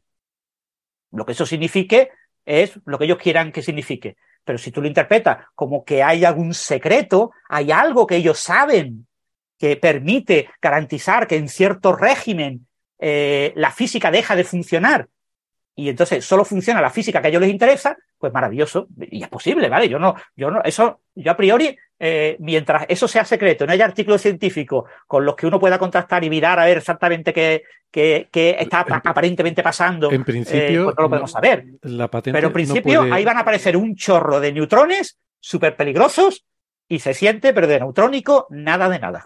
En la patente no puede haber secretos. Quiero decir que en la patente tiene que estar el, o sea, la definición es que tiene que estar todo explicado con suficiente detalle como para que un experto en el tema sea capaz de reproducirlo. Eh, así que, bueno, otra cosa es que en la práctica a veces, pues, se aceptan patentes mm, que a lo mejor... Sí, el, el no problema, Héctor, de, estas patentes es que el, el, el, esquema de lo que ocurre es el clásico esquema de eh, cuenta de servilleta eh, basada en simulaciones magneto-hidrodinámicas en una dimensión. Vale, pero puede, puede ser que no esté suficientemente elaborado. Eh, Claro, o sea, pero- lo, que, lo que viene en la patente eh, son eh, un, un comportamiento del plasma Vale, no vale, se lo pero, cree que, pero que secretos ni- no puede haber. O sea, no puedes decir, vamos a hacer una cosa y con una- un método que nosotros sabemos, entonces hacemos la fusión. No, eso no puede ser. Tienes que haberlo explicado. O sea, que si en la patente no está explicado cómo van a conseguir que no aparezcan esos neutrones, es que no saben. Que no, Eh, básicamente lo que hacen es no mencionarlos. Bueno, pues ya está, Tú no mencionas los neutrones y entonces es como si no existieran. pues ya está. Si el revisor de la patente, el que tiene que dar el visto bueno, mm, no ignora que ahí se van a producir neutrones, pues ya está. O sea, si tú le dices, yo voy a hacer fusión deuterio, deuterio, eh, perdón, voy a hacer deuterio helio 3 sin meter helio 3, porque en ningún sitio se mete helio 3. El helio 3 se supone que sale de deuterio y deuterio. Entonces yo tengo deuterio y deuterio me produce helio 3, deuterio helio 3 me produce eh, la electricidad. Pues maravilloso, ¿vale? Si tú omites que el deuterio y deuterio, además de helio 3, te pone un neutrón, si tú no mencionas ese neutrón, y el revisor no sabe que ahí hay un neutrón, que eso lo sabe todo el mundo, pues se siente. Mm. Vale. Quality sleep is essential. That's why the Sleep Number Smart Bed is designed for your ever evolving sleep needs. Need a bed that's firmer or softer on either side? Helps you sleep at a comfortable temperature? Sleep Number Smart Beds let you individualize your comfort so you sleep better together. JD Power ranks Sleep Number number 1 in customer satisfaction with mattresses purchased in-store. And now, save 50% on the Sleep Number limited edition Smart Bed for a limited time. For JD Power 2023 award information, visit jdpower.com/awards. Only at a Sleep Number store or sleepnumber.com. Here's a cool fact a crocodile can't stick out its tongue. Another cool fact you can get short term health insurance for a month or just under a year in some states. United Healthcare short term insurance plans are designed for people who are between jobs, coming off their parents' plan, or turning a side hustle into a full time gig. Underwritten by Golden Rule Insurance Company, they offer flexible, budget friendly coverage with access to a nationwide network of doctors and hospitals. Get more cool facts about United Healthcare short term plans at uh1.com. Bueno, pues yo creo que ya está suficientemente aclarado el tema. Eh, si les parece, vamos con otra pregunta eh, un poco antigua que teníamos de hace un par de semanas, que mm, esta la quería sacar yo porque fue algo que no- nos la enviaron eh, por correo electrónico, pero me parecía que valía la pena responder en el programa y porque así también pues podemos, porque es una de estas cosas que a lo mejor se prestan a, a debatir o, o a, que haya diferentes opiniones o puntos de vista y a lo mejor así pues entre todos la podemos eh, podemos dar nuestras opiniones. La pregunta tiene que ver con una discusión un poco improvisada que surgió creo que hace dos episodios, si no recuerdo sería el 415, si no recuerdo mal, ahora no estoy seguro, pero lo confirmo en un momentito, que mm, pues esto que nos ponemos a veces a divagar un poco y empezamos a hablar sobre eh, los peligros de la carrera investigadora, en particular la época de, del postdoc y todas las dificultades y lo dura que es la vida del postdoc en general, ¿no? Y bueno, de la carrera investigadora, pero sobre todo centrándonos en los más jóvenes y, y en esa etapa de postdoc y, todas las dificultades que tiene una persona que, que pasa por esa etapa. Um, por cierto, quiero decir también que ahí también estuvimos discutiendo un poco sobre política y eso generó muchas reacciones de todo tipo, pero yo quisiera resaltar que a mucha gente pareció sorprenderle la forma en la que éramos capaces de debatir teniendo puntos de vista diferentes, incluso sobre política, y seguir siendo tan amigos y hacerlo tan cordialmente y de una forma eh, educada eh, razonable e incluso también, cordial y amable. A mí, o sea, la, a mí la también me sorprendió que sorprendiera eso. Eso. Sorprendió que sorprendiera eso. Es, Sí. es triste que eso sorprenda, debo decir. O Sí. sea, primero, para mí no es nada sorprendente. Creo que es perfectamente normal y, y asumible y aceptable. Y creo que el hecho de que eso sea sorprendente creo que nos refleja uno de los problemas de nuestra sociedad, que no seamos capaces de debatir. Es algo sobre lo que he editorializado alguna vez en este programa, pero la importancia de debatir. Debatir no en el sentido de, de intentar imponer mm, mi forma de pensar, sino de realmente tener una conversación honesta con otra persona que piensa diferente y con la mente abierta. eh, intentar eh, también no solo eh, decir lo que tú piensas, sino, sino también ser receptivo con, con, lo que la otra persona te dice, ¿no? Pero claro, para eso tiene que ser alguien en quien tengas una cierta, que, te merezca cierta respetabilidad. Eh, normalmente la gente que se pone a discutir en Twitter, por decir algo, con gente que piensa diferente, eh, realmente siente bastante desprecio por la otra persona con la que está discutiendo, con lo cual no sé qué sentido tiene esa discusión tampoco, no sé para qué ni a qué viene. En fin, da igual. Lo que quiero decir es que creo que una de las cosas bonitas que tiene la ciencia, creo, es que eh, esto es muy habitual. El debatir con gente que tiene ideas diferentes a las tuyas y se puede hacer de forma respetuosa, elegante y, y, a veces el que piense otra, otra cosa diferente a la otra persona no es que sea un disparate.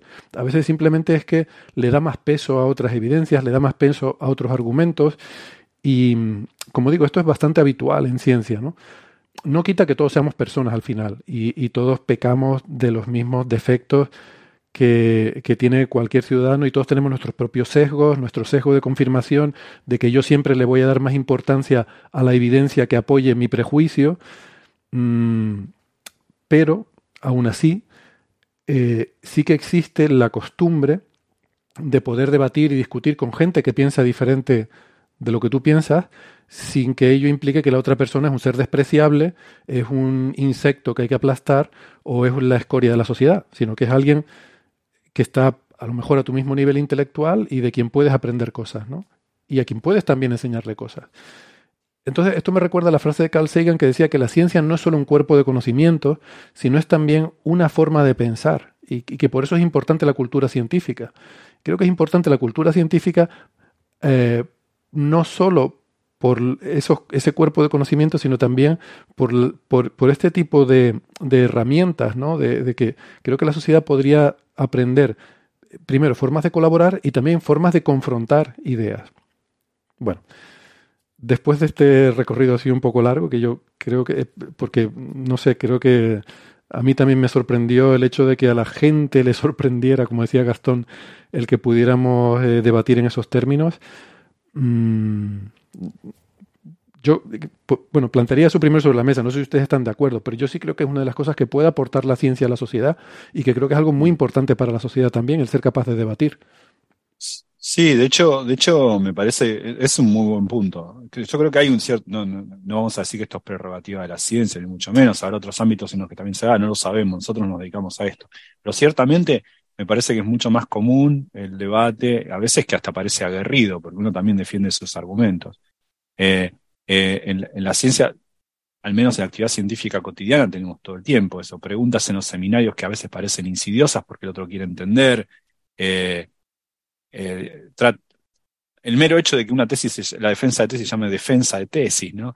Todo, todo ese tipo de argumentos hace que la discusión, en el sentido inglés de la palabra, discutir, de, conversar eh, y demostrar argumentos sea mucho más frecuente y no se lo tome menos, eh, no sé, sí, en otros ámbitos es horrible. A mí Twitter me parece espantoso cuando la gente habla, cuando algunas personas discuten de una manera agresiva, innecesariamente agresiva. Es cierto también lo que dice Héctor, que esto se da cuando uno respeta al otro o le tiene cierta confianza en sus cuando uno le, tiene confianza en sus criterios. Por ejemplo, uno primero que necesita que una persona sea, en algún sentido, considerado un par epistémico. Un par epistémico no es una persona que está de acuerdo con uno.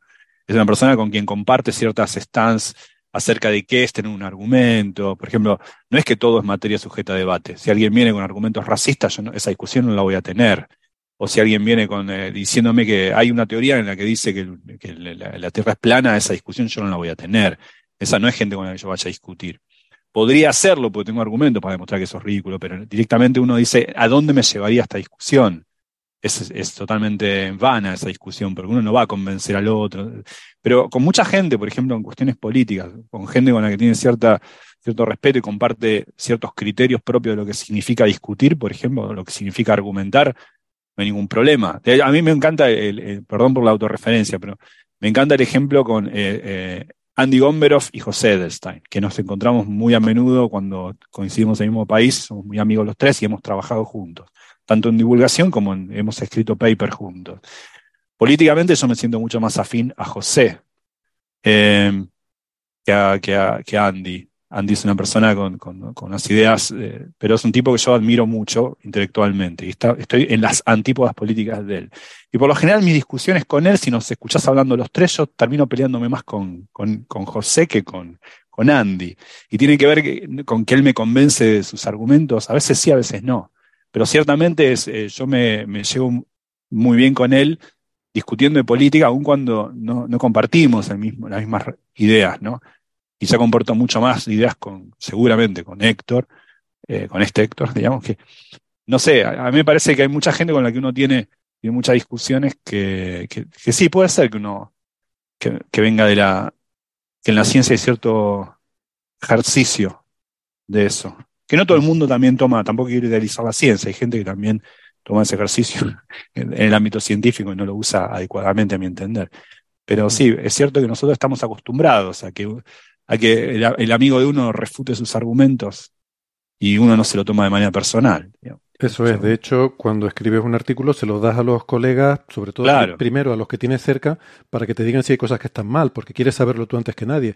No quieres hacer el ridículo y mandar un artículo a la revista que no que es una tontería. Y uno incluso lo, agradece. Qué feo que es cuando uno trabaja, cuando uno se vuelve más grande y entonces la gente siente cierta autoridad de uno, que uno no, no, no quiere que sea ahí un estudiante de doctorado, un estudiante, que, que, uno dice, a mí me gustaría que esta persona sea más crítica con lo que yo digo, y no tome todo lo que digo, eh, o que cuando se da cuenta que yo digo algo mal, se atreva a decírmelo.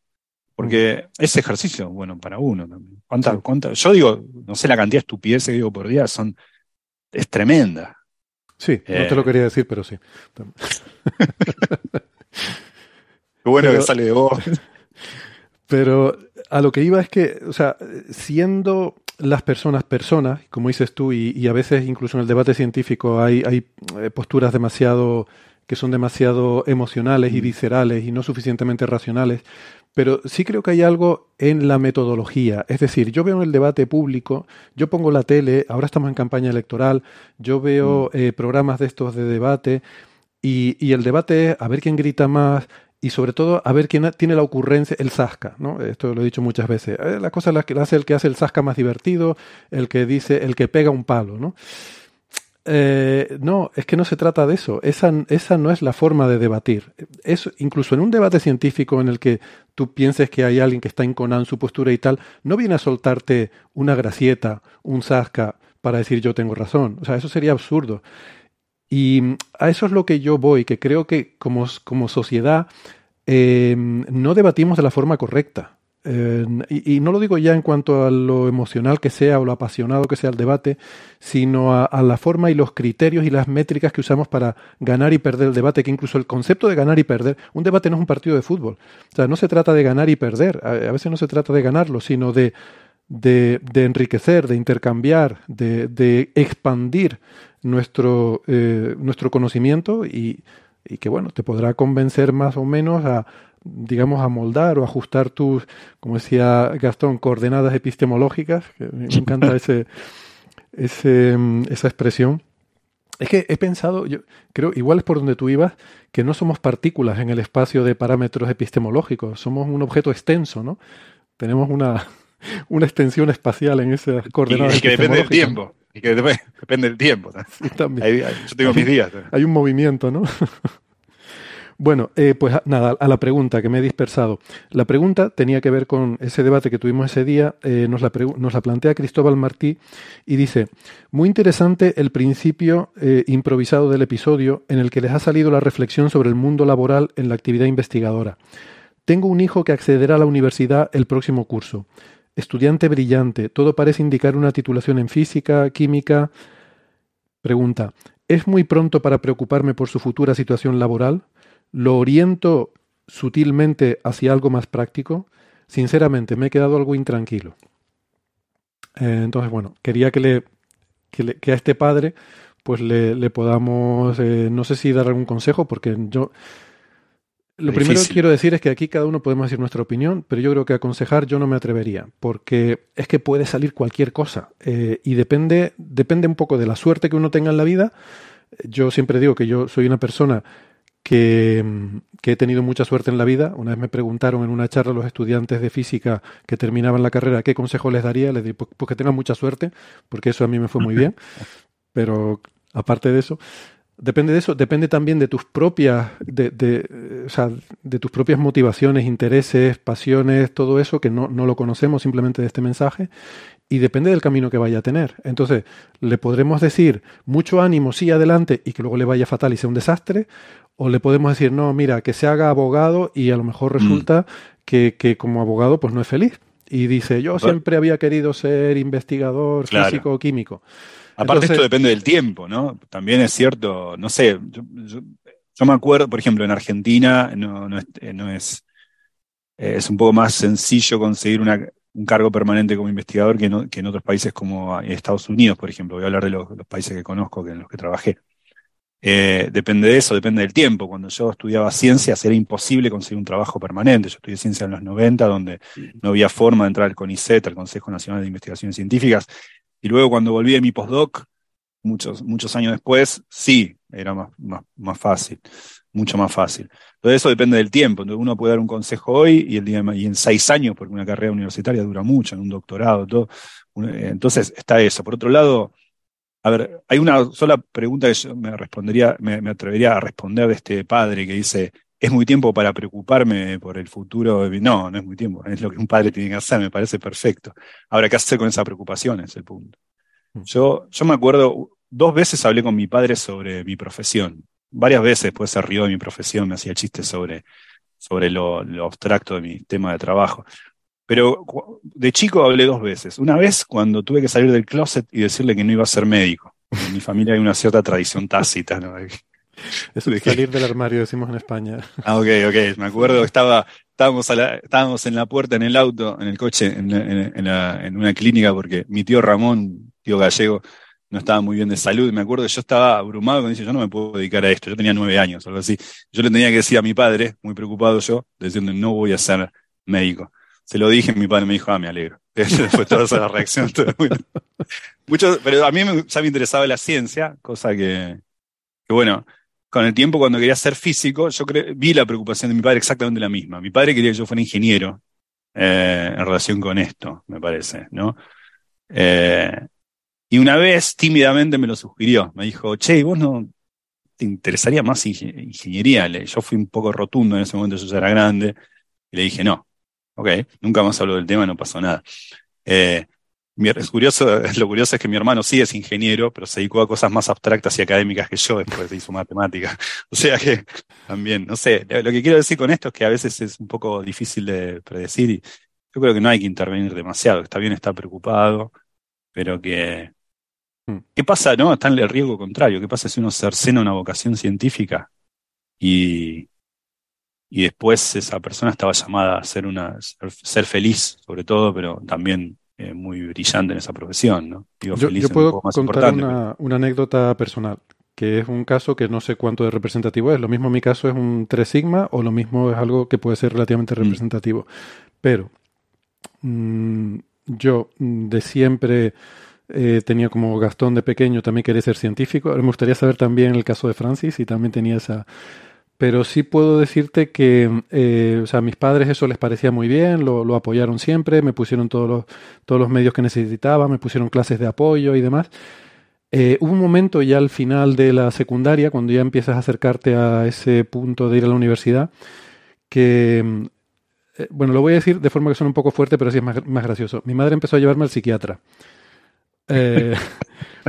Ahora, voy a ponerlo un poco en contexto. Eh, ella tenía un, buen amigo que era psiquiatra y, este psiquiatra tenía una visión muy pragmática de la vida y le parecía un disparate que yo quisiera dedicarme, porque además yo no solo que quisiera ser científico, es que quería ser astrofísico. Entonces él decía que eso, eso era una majadería, que las estrellas no se comen, decía él. Decía, tú Mm, mira, tú sacas buenas notas, te podrías hacer algo, yo que sé. Eh, sí, él, decía médico, por ejemplo, ¿no? ¿Por qué no te haces médico? ¿Qué tal? Y en tus ratos libres, pues puedes leer un montón de cosas, puedes ver películas, puedes ver documentales y enterarte un montón de cosas, ¿no? Y bueno, eh, me dio mucho la lata, me hizo test, me hizo test de aptitudes, unos tochos así que tuve que rellenar. Nunca me dieron los resultados, nunca supe qué pasó con aquello. Pero este tío era tan desastrado, no tengo ni siquiera ideas conspiranoicas. te dijeron, se quedó mirando el papel y dijo, no, no, mejor que no le hagas esto. Creo que no le hagas esto. Esto, mira, si, si, si no acaba en la cárcel, ya podemos darlo por tranquilo. No, este tío era tan desastrado y desordenado que estoy seguro que nunca ni los corrigió, porque eran unos tochos así y, y no, no era de pago, ¿no? Pero bueno, ¿qué quiero decir? Que mi madre tenía esa preocupación muy patente y a lo mejor me hubieran convencido a hacerme cualquier otra cosa en la vida y yo no sé cómo me hubiera ido pero a mí me cuesta pensar que haciendo cualquier otra cosa yo hubiera sido mm, más feliz o hubiera estado más contento con mi desarrollo personal de lo que, de lo que estaría siguiendo el camino que seguía en la vida. O sea que por probabilidad elemental lo normal es que me hubiera ido peor. Um, también insisto que también ha habido mucho de suerte en todo esto. También me pasó un poco lo que decía Gastón. Yo me fui a Estados Unidos porque no había expectativas aquí para un investigador joven como era yo en aquella época, no había expectativas de nada. Entonces, bueno, me fui a Estados Unidos por, por pasar el rato y probar y no sé qué. Y, y, luego, pues lo que decía Gastón también, me pasó algo parecido. Cuadraron los astros y surgió la posibilidad de volver porque empezó a ver, claro, cuando un sitio lleva mucho tiempo sin contratar, llega un momento que empieza a necesitar personal otra vez. Entonces empezó a haber otra vez eh, plazas y posibilidades de, de, conseguir un puesto. Y estaba en una época de mi vida en la que tenía, me pilló en una época buena que todavía era suficientemente joven para aspirar a esto, pero tenía suficiente veteranía como para ya tener un currículum que me permitiera acceder, ¿no? Así que, eh, bueno, son circunstancias que se dan que se pueden haber dado de otra forma. Total, que no sabemos. Yo no sé, Francis, si nos quieres contar algo de tu. Sí, bueno, en principio, yo siempre, como divulgador, he sido siempre muy reticente al tema de, las vocaciones científicas, ¿no? De la promoción de vocaciones científicas. Yo creo que, que esa no es nuestra labor. Nuestra labor eh, como divulgadores es situar eh, la, digamos, eh, el conocimiento científico y la información científica en el mismo plano que todas las demás informaciones. Qué bueno, día... que qué bueno, que digas eso. Estoy totalmente de acuerdo y no es común eso. Eh, este, me, me, me, gusta coincidir con vos en eso. Mira vos, no, no, porque por lo general ese. Bueno, no te quiero interrumpir, perdón. No, sí, el, el, el, en temas, por ejemplo, de política o de economía, el nivel con el que se comentan los asuntos en, en la plaza pública es un nivel altísimo, es un nivel de, de, de política, eh, de, de pues de, de, de politólogos. Eh, cuando hay que hablar de política se eh, pone a un politólogo, un profesional. Eh, sin embargo, cuando hay que hablar de ciencia, muy excepcionalmente se pone un científico. La mayor parte de las veces se pone a, a, a, a divulgadores famosos y reconocidos que son un sábelo todo, pero no sabe de nada, ¿no?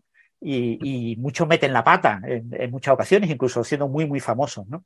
Entonces, yo en ese tema de, de vocaciones, fomentar vocaciones científicas, he sido siempre muy reticente. Yo no, me considero una persona capaz de eh, incentivar, aunque eh, sí es verdad que ha habido padres, que ha habido estudiantes míos, en tanto la universidad como ha habido personas que han asistido a charlas mías que me han dicho que, que sí, que se han sentido motivados y se han, han tenido cierta vocación científica. Eh, pues recientemente un padre de, de, bueno, un compañero de la universidad me ha regalado una botella de vino de buena calidad eh, porque su hijo eh, se había metido en la carrera de física por seguir mi blog en la carrera de física en Granada y parece que había sacado un primer año muy, muy bueno y, y estaba el, el, el, hijo estaba muy contento, el padre también, y, y bueno, pues yo muy contento de que me regalen una botella de vino por eso. Pero yo no, no oriento mi divulgación científica en ese sentido. Yo creo que no soy la persona más adecuada para recomendar cómo está el futuro. El futuro es muy local. Yo también he tenido mucha suerte. Como habéis comentado, esto es una coyuntura muy, muy local.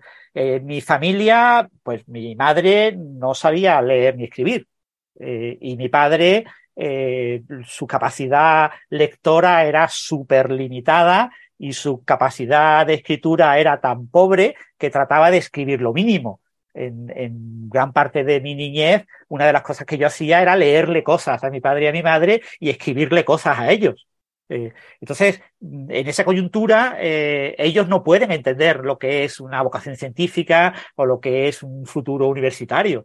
Entonces, mi, futuro en mi entorno era acabar de, de camarero.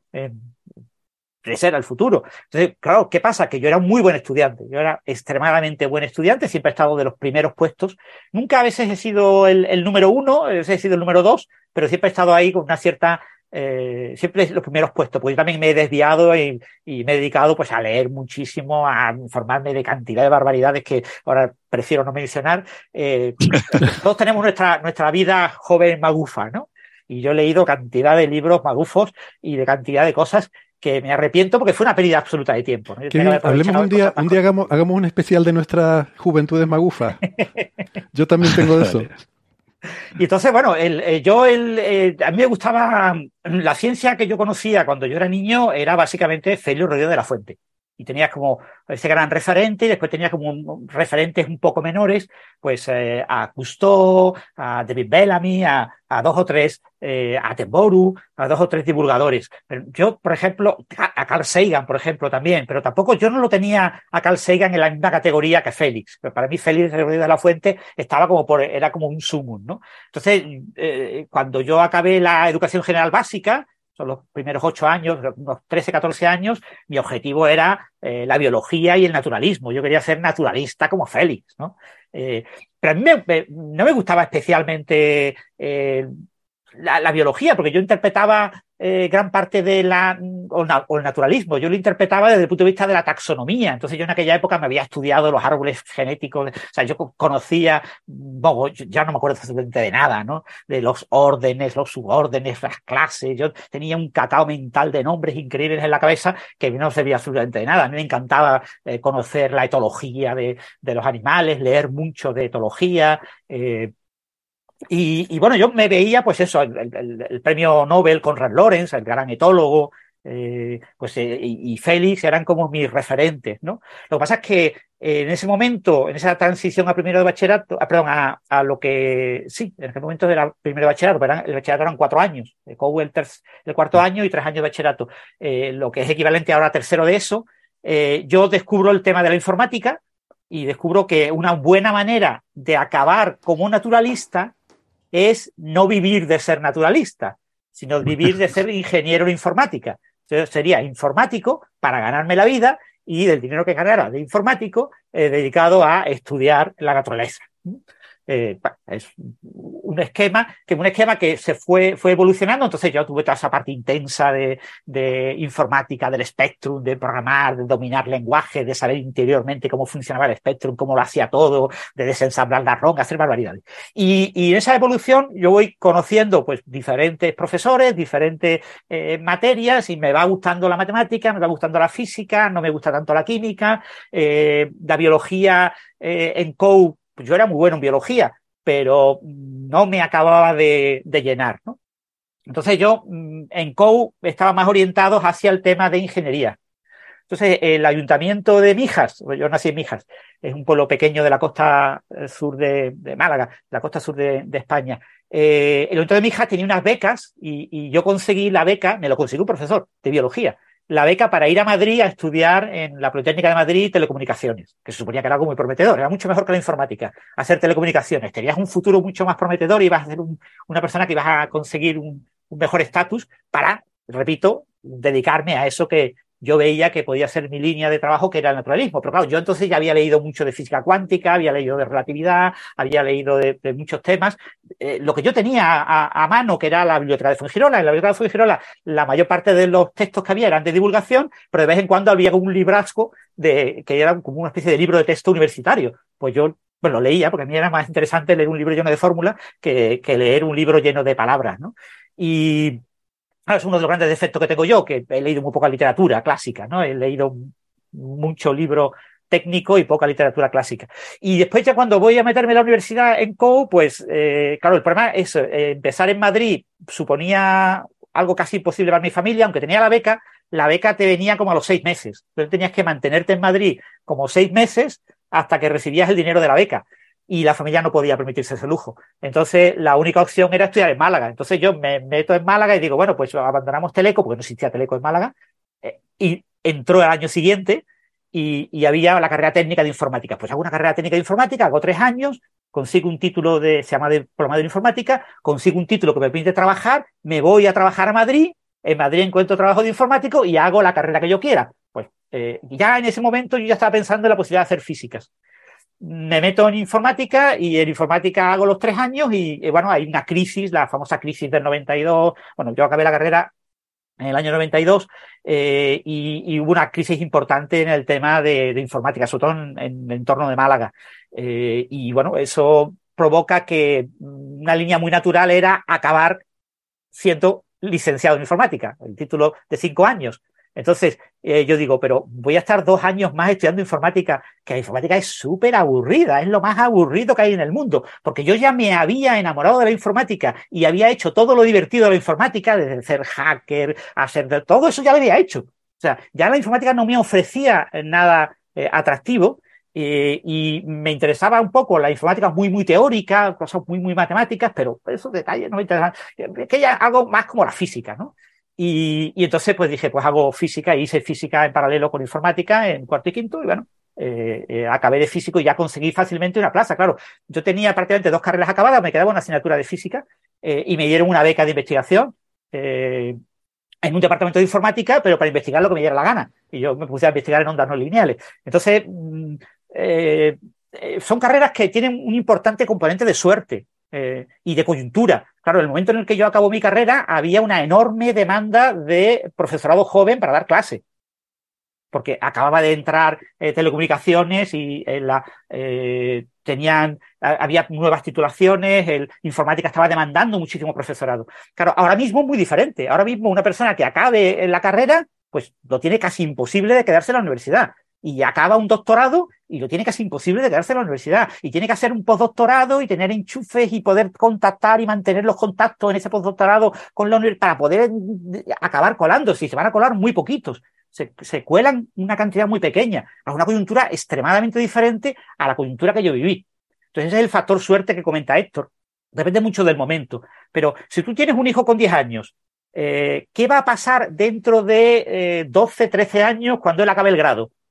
Pues es imposible de predecir. El futuro la, pregunta, es imposible de predecir. La pregunta eh, de, nuestro amigo es sobre su hijo que va a entrar el año que viene en la universidad, si no recuerdo mal. Voy a confirmarlo. Claro, a cuatro años vista eh, va a haber pocos cambios. Eh, a cuatro años vista, la, recomendación oficial que yo doy. Pero fíjate, no, es cuatro años vista, ¿eh? O sea, lo que, lo que yo, por retomar un poco el tema de, de, la pregunta, lo que yo creo que hay que pensar el, es, a ver, acceder al próximo curso. Entonces son cuatro años del grado, más luego lo que le lleve el, posgrado, que será, si quieres hacer investigación, eso involucra hacer un doctorado. Son cuatro o cinco años más. Luego, a partir de ahí, te pones en una etapa postdoctoral normal. O sea, no, no todo el postdoctorado es terrible. O sea, el postdoctorado bien entendido, como dos, tres, cuatro años después de tu doctorado, formándote en otros centros de investigación de alto prestigio en el mundo y tal, está muy bien. El problema es cuando eso se eterniza y se convierte en una precariedad permanente. Pero ya todo eso ya nos pone a lo mejor en 10 años vista, 10, 12 años vista para esta persona, que es cuando ya debe empezar a pensar en establecerse. ¿no? Eh, bueno, te lo digo por situarte, Francis, no quería interrumpirte, pero porque ese sería un poco el, el, el, horizonte temporal que nos plantea claro, este el, horizonte temporal, aquí el, problema que estamos teniendo ahora mismo, estamos en una época, eh, una época de transición, una época en la que están cambiando muchas cosas, están cambiando muchos puestos de trabajo, están cambiando muchos elementos en nuestra sociedad. Por ejemplo, eh, un filólogo, un filólogo clásico, hace mm, cinco años, pues prácticamente su futuro era dar clase en bachillerato es decir, o convertirse en un escritor, investigadores muy poquitos, una cosa muy, muy limitada y, prácticamente no tenía futuro en la empresa. O sea, Google no quería filólogos clásicos, Microsoft no quería filólogos clásicos. Ahora mismo Microsoft está contratando filólogos clásicos, Google está contratando filósofos clásicos, Telefónica está contratando filólogos clásicos. Es decir, ahora mismo, en unos pocos años, gracias a todo el boom que está viendo ahora de inteligencia artificial, ha cambiado completamente eh, la salida laboral de un filólogo clásico. Y ahora el filólogo clásico que quiere dedicarse a la investigación o a leer libros clásicos, pues está perdiendo su vida, porque esa no es la vida productiva desde el punto de vista económico y para tener un futuro claro. Ahora mismo la vida productiva es meterte en una gran empresa que necesita filólogos clásicos, porque está trabajando con unas herramientas de inteligencia artificial que se basan en el lenguaje y que el elemento clave y, definitorio es el lenguaje y necesita personas que dominen el lenguaje para controlar estas herramientas. Sí, también, aparte están las modas, ¿no? Aparte de las necesidades que son quizás más importantes porque. Claro, y, fijaros, estamos hablando ahora mismo, pero dentro de cinco años, ¿será mm. importante el lenguaje en estas herramientas de inteligencia artificial? No lo sabemos, dentro de diez años menos todavía. Claro, muy poco tiempo. la nueva salida laboral hot es ser lingüista. Claro, a mí hay mucha gente. Lo que, lo que, siempre recomiendo a la gente que me pide consejo para la educación de sus hijos, eh, siempre lo que les digo es flexibilidad. Porque esta idea que, que ha prevalecido durante todas las sociedades humanas de que cuando eres joven te formas, aprendes una profesión y luego ya te pasas toda tu vida ejerciendo esa profesión, yo creo que eso se ha acabado. Eh, antes las profesiones evolucionaban, pero evolucionaban más lento las escalas de tiempo de cambio en las profesiones eran más lentas que las escalas de vida humanas. También es verdad que la gente antes vivía menos. Ahora, entre, entre que vivimos más, pero sobre todo que el mundo cambia más rápido, eh, ya cada vez más el mundo, yo creo que esto ya empezó a ser cierto en la generación anterior, que el mundo de los viejitos ya no es el mundo de cuando eran jóvenes y eso les dejaba fuera. Ahora ya no es tanto entre viejitos y jóvenes, ahora ya es casi que por décadas. Em, o sea, el mundo es muy diferente a como era hace 20 años. Las profesiones cambian también en esas escalas de tiempo. Y eso significa que el modelo va a cambiar. O sea, tenemos que estar continuamente aprendiendo nuevas profesiones. Ya no vas a estar haciendo lo mismo toda la vida, lo cual eh, puede que hasta que sea bueno, porque yo no sé hasta qué punto es sano psicológicamente y el cerebro humano está hecho para hacer lo mismo toda la vida. No, creo que sea sano. Em, pero tenemos que adaptarnos a, esa realidad eh, de que el tipo de cosas que hay que hacer va a ir cambiando y vamos a tener que ir aprendiendo cosas nuevas. Entonces, lo que sea que sea que vayan a hacer tus hijos, yo siempre les recomiendo que, que, sea lo más flexible posible y que les permita adaptarse y aprender cosas nuevas. Sí, en relación con esto de la flexibilidad, que me parece importante, por supuesto, estamos hablando de gente que tiene ciertas posibilidades, ¿no? Porque esto también depende de las condiciones de cada persona, como decía Francis, su, realidad de joven era totalmente distinta a la mía. Entonces, eh, a él le habrá sido mucho más difícil que a mí, que tuve quizá mis padres eran los dos profesionales y es distinto. Uno tiene, uno es uno y sus, circunstancias. Ahora, eh, supongamos que estamos en la posibilidad de un chico que tiene la posibilidad. Supongamos que puedes elegir, que es la pregunta. Pues si no puedes elegir, no hay pregunta, no hay nada. Entonces, hay como, yo creo que igual en esas condiciones es, es, como, es como, yo no solamente, aparte si es riesgoso o es aconsejable o desaconsejable tratar de encauzar la carrera de, un, hijo. Yo creo que en esas condiciones es fútil tratar de hacerlo, porque digo, el agua eh, busca su lugar igual, es decir, si uno quiere, eh, si el hijo quiere ser físico, o cree que quiere ser físico, porque es joven como para estar seguro, y uno dice, no, vos tenés que ser odontólogo, probablemente sea un chico infeliz, porque no, se, me, ocurre algo bastante distante. Quizá no, le gusten los dientes también, pero parece algo muy distante. Ahora, si uno dice, no, no quiero que sea físico, quiero que sea ingeniero, lo más probable es que estudie ingeniería termine siendo físico. Porque no es tan lejos, uno puede llegar a la física desde la ingeniería, desde la informática, desde la astronomía, desde la... Mm. Entonces, eh, también hay una cuestión medio de... Hay, cierta cosa indómita en, el, en, la, en cuando a uno le gusta mucho algo y tiene las condiciones iniciales como para poder elegir, entonces probablemente ese flujo llegue a donde el chico quiere igual. Así que mejor no preocuparse tanto por... Está bien preocuparse, interesarse en, el futuro de un hijo, pero yo no sé si es direcciones eh, es mejor ser flexible, como dice. Sí, yo, hay un punto que me gusta siempre destacar en este tipo de cuestiones. Eh, ha cambiado el, la vida laboral, ¿no? La, la, vida laboral hace 10 años era una vida laboral casi a, a 30 años vista, ¿no? O sea, tú te planteabas acabar tu carrera o tu formación y empezar a trabajar y estar trabajando unos 30 años y jubilarte. Pero ahora ha cambiado el esquema y, ya te jubilas con 67 años en lugar de con 65, eh, ya no tienes que tener 30 años trabajados para cumplir, para sacar el salario completo, tienes que tener como 38, eh, ha, ha, cambiado mucho el esquema. Eh, cuando se vaya a jubilar una persona que ahora tiene 18 o 19 años, eh, habrá cambiado aún más el esquema y probablemente todo esto se ha retrasado mucho más. Es decir, la vida laboral ahora mismo para un chaval que tiene 20 años es una vida de mínimo 40 años trabajando antes de poderte jubilar. Y yo prefiero luchar contra eso igual, ¿no? no claro, y, y, claro, es una vida muy larga. Entonces, en una vida tan larga, un cambio de un año o de dos años es irrelevante. Que acabe la carrera con 22 años, 23 o 24 es irrelevante para su futuro. Entonces, lo importante es que si él elige una carrera y hace un primer año y le va bien, está a gusto, está bien, le encanta, le apasiona, maravilloso, que continúe. Pero si tiene problemas, si atranquea, si ve que realmente no es lo suyo, no sé qué, lo que tienen que hacer los padres es no presionarle, y decirle, tú tienes que acabar y tienes que aprobar y tienes que estar todo el verano estudiando a muerte a ver si eres capaz de aprobar esto y lo otro, y al final acabas teniendo una carrera en factorial, ¿no? Estás en cuarto curso y tienes asignaturas de tercero, de segundo y de primero. Eso, eso eh, degrada muchísimo lo que es la maravillosa estancia del estudiante en la universidad. Una, ahí se hacen amistades para toda la vida, se, hacen, se aprenden muchísimas cosas más allá de lo que es estrictamente la carrera. Eh, si tú ves, tras un primer año, que no es lo tuyo, que te has equivocado, pues reconocerlo y cambiar a otra carrera. Y cambiar sin problema, sin dificultades. Es un año perdido, no ha pasado nada. Mira, mmm, física no es lo mío. No me voy a meter en matemática, voy a meterme, yo qué sé, en alguna ingeniería, o voy a meterme en algo de empresariales económicas, o voy a meterme en algo de humanidades para cambiar completamente el chip. O, o formación Edward profesional, que, que, lo hemos centrado mucho todo. Estoy totalmente eh, de acuerdo. Edward Witten, el famoso físico no, teórico de cuerda, el mayor genio, hizo su bachelor en eh, filosofía y él quería dedicarse a la política. Y su carrera era ser orador y político. Esa era su carrera. ¿Y, y por qué? Porque su padre era un físico teórico de escándalo eh, y él no quería ser como su padre. Pero bueno, después se dio cuenta de que en realidad eh, no le llenaba eh, la física y decidió hacer eh, el máster en física y matemáticas. La genética es el demonio. Claro.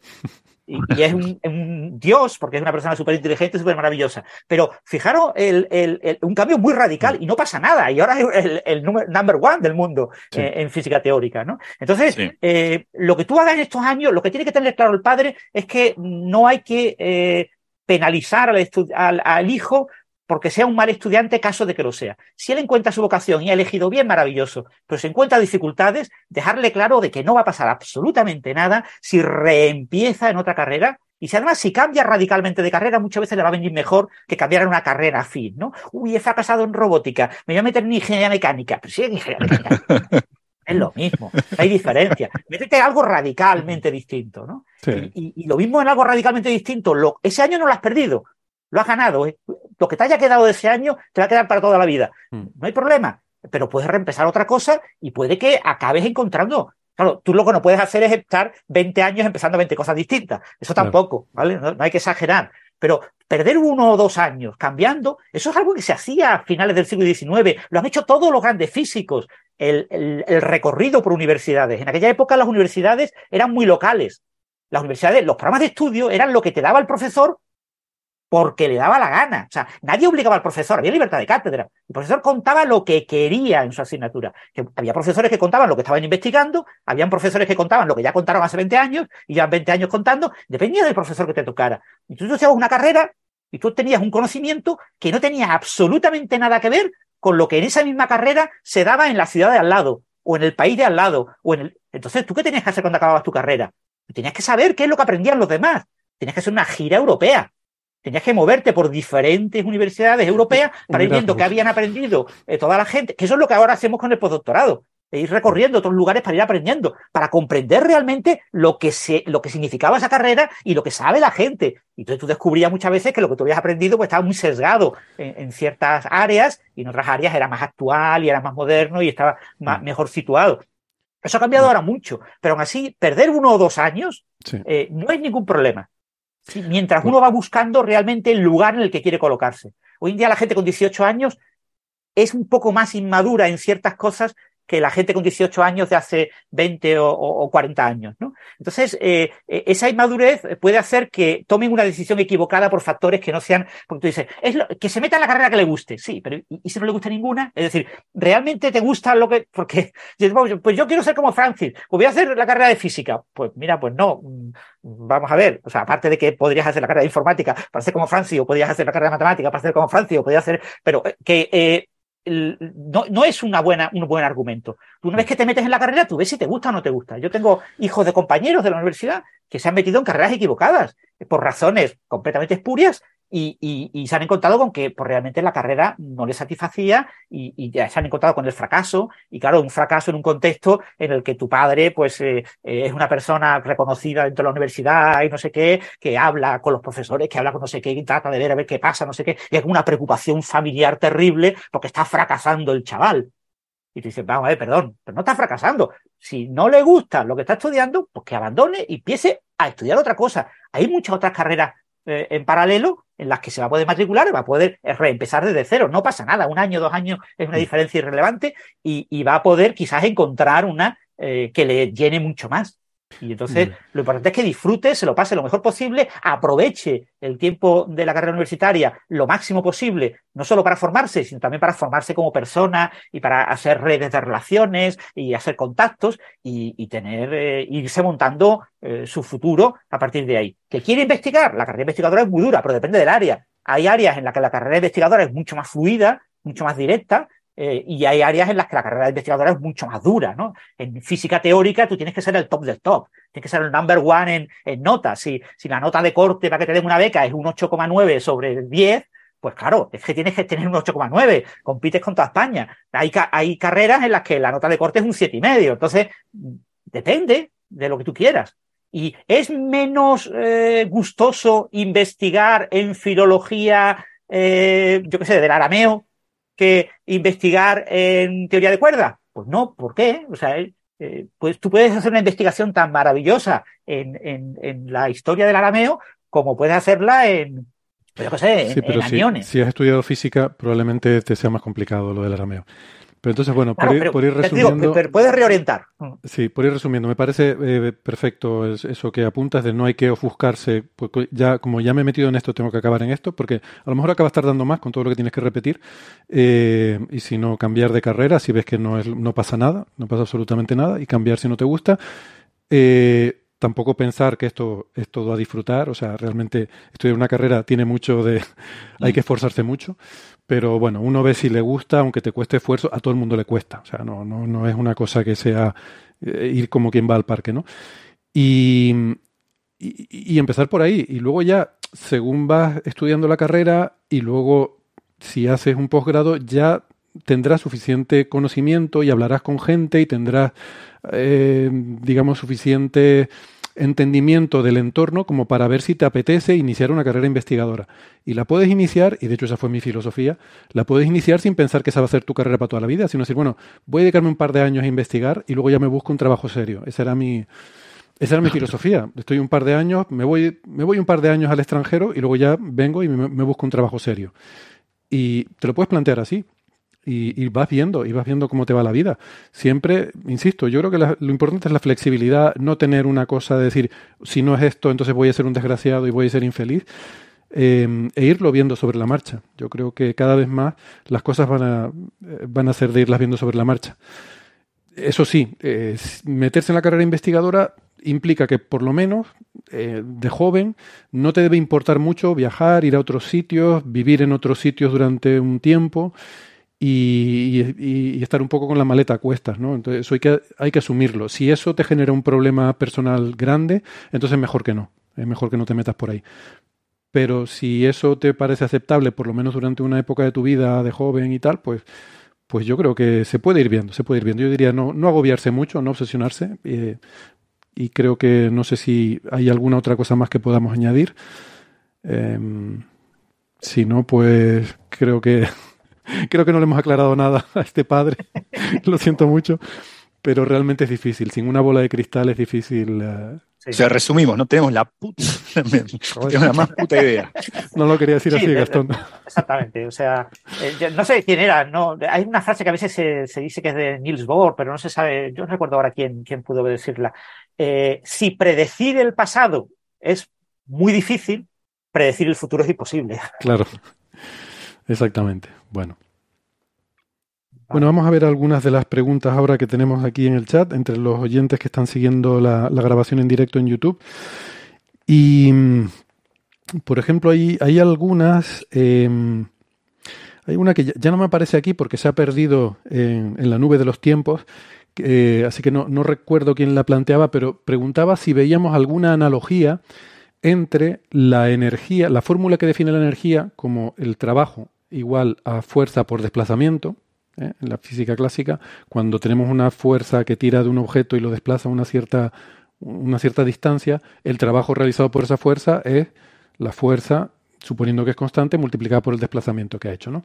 Bueno, pues entre esa fórmula y la que relaciona el flujo de calor con la entropía, que es que el calor que añadimos a un sistema a una cierta temperatura, o sea, es Q igual a T por S, ¿no? Eh, se ve mejor con diferencial. El delta de Q es igual a la temperatura por el delta de S de un sistema. Si vemos analogía entre las dos fórmulas.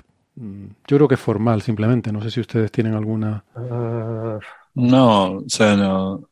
A ver, Las dos se pueden No. poner de forma diferencial, que yo creo que se entiende mejor. O sea, sí, en El- el primer principio sí aparece algo parecido al, al trabajo, eso seguro, es el, el término que le sigue, ¿no? El- Que la variación de la energía es P por el- la variación del volumen o algún otro tipo de trabajo, porque básicamente el primer principio es la, la conservación de la energía. sí, ese se parece más, Pero quizás. ¿no? En, e- en ese caso, el hecho de que para sistemas reversibles uno identifique T por ds, por diferencial de la entropía igual a- al trabajo a D por el a D- dq, digamos. eh, Estrictamente hablando, hay una relación del trabajo ahí porque el, tra- el- el calor es trabajo microscópico, es un trabajo sobre el que uno no tiene, no tiene control, pero no, me parece medio formal la relación.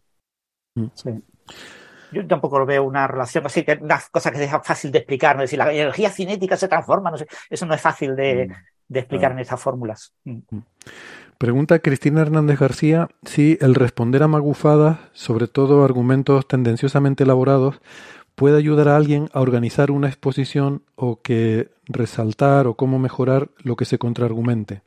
Es magufa.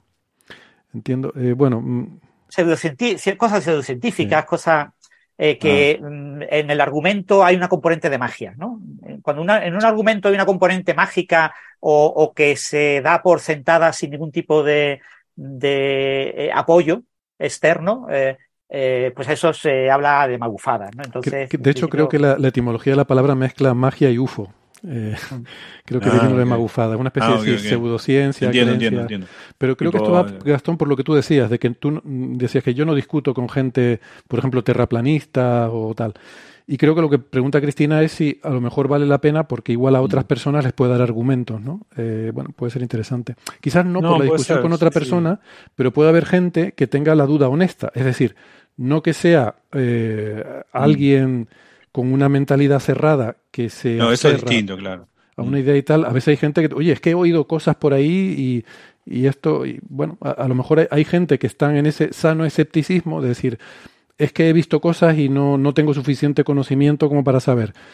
Bueno, es diferente, ¿no? No, sí, estoy de acuerdo. Hay, hay de todo, hay de todo. Hay, hay límites también. Hay magufadas y magufadas también, ¿no? O sea, No, no lo sé, yo en, el tema de los divulgadores en, España hay muchísimos divulgadores y, hay muchos focos, ¿no? Y, hay un importante porcentaje de divulgadores que se han focalizado a combatir la pseudociencia, la magufería, eh, la, la mala, la mala divulgación en, medios, etcétera, ¿no? Y, ellos han dedicado eh, enormes esfuerzos para tratar de buscar eh, contraargumentos a todos los argumentos, ¿no? Y, y, lo que pasa es que el productor de, de argumentos eh, magufos eh, suele poder producir argumentos a un ritmo mucho más rápido que el ritmo Claro. al que se contraargumenta. Un contraargumento normalmente suele tener que ser mucho más elaborado, una discusión mucho más detallada, tienes que plantear todas las alternativas, tienes que ofrecer un discurso mucho más claro. El, el- el argumento magufo es, eh, yo he dicho que dos por dos son 25. ¿Eh? Discútemelo. Demuéstrame que no es. ¿Vale? A ver, a ver. Demuestra todo lo que sabes. ¿eh? Que he dicho que dos por dos son 25. Y en 2 por 2, 25 son unos pocos segundos, y ahora tienes que empezar a discutir. Bueno, empecemos. Es que hay que recordar la definición de multiplicación, las tablas de multiplicar, lo que significa, cómo eso implica la suma, cómo significa contar palotes. Bueno, y te dedicas una hora a discutir eso. Sí, Ese pero- argumento de una hora a discutir una chorrada magufa aporta con conocimiento expositivo, eh, argumento a las personas que escuchen ese argumento? Probablemente no. ¿Por qué? Porque muy poca gente lo va a entender y muy poca gente lo va a escuchar. Y a la persona que argumenta le aporta un mejor conocimiento de oratoria y de discusión y debate. Puede que sí, pero en la mayor parte de los casos no. Es verdad que las personas que tienen que han discutido más este tipo de temas tienen un mejor discurso a nivel de debate. En España, por ejemplo, eh, Mulet, ¿no? Eh, Mulet tiene un nivel eh, tremendo a la hora de debatir porque ha tenido que discutir con un mogollón de magufos en mogollón de circunstancias muy tensas y tiene un muy buen control del ritmo expositivo eh, en ese tipo de debates. Eso se aprende debatiendo, pero aún así eh, Sí, el pozo fíjate, que genera creo- en el público general es ridículo. Pero eh, claro, pero ese es el tema, ¿no? Una cosa es discutir con el magufo y otra cosa es discutir con una persona que, que no sabe y que te pregunta, ¿cómo sabemos que la Tierra no es plana? ¿Realmente lo sabemos o es porque nos lo dice la NASA? Y entonces, desde ese punto de vista, no viene mal tener un par de argumentos sencillos y claros, como por ejemplo el de los palos y las sombras de Eratóstenes, que quizás ese es un poco elaborado, pero por ejemplo la Luna, decirle, mira, es que desde el hemisferio sur la Luna se ve al revés. ¿eh? Que desde el hemisferio norte las constelaciones se ven al revés y eso no forma de explicarlo con una Tierra plana. Tener un par de cositas por lo menos que te digan, no, no, esto está claro y es bien conocido por cosas como esta. Quizás si, si, la, si ya la discusión llega mucho más allá que eso, pues a lo mejor es que esa persona mm, realmente no, no, no es alguien con una duda honesta, sino es alguien con un interés en embarrar y en... Se filtra, se filtra el deseo, yo quiero creer en tal cosa, ¿no? Es como porque cuando uno intenta refutar la astrología o la homeopatía, ¿no? Hay un montón de argumentos para mostrar que eso no tiene sentido. Lo, lo del terraplanismo, Pero- además, estas cosas suelen tener a veces un origen socioeconómico, ¿no? Eh, eh, que, y, además es muy variado, es interesante cuando lo rastreas. Eh, yo he leído algo sobre esto y, es muy curioso. Por ejemplo, el terraplanismo y, y el negacionismo del cambio climático, que son eh, vienen de dos eh, sectores completamente diferentes. Los dos vienen de Estados Unidos.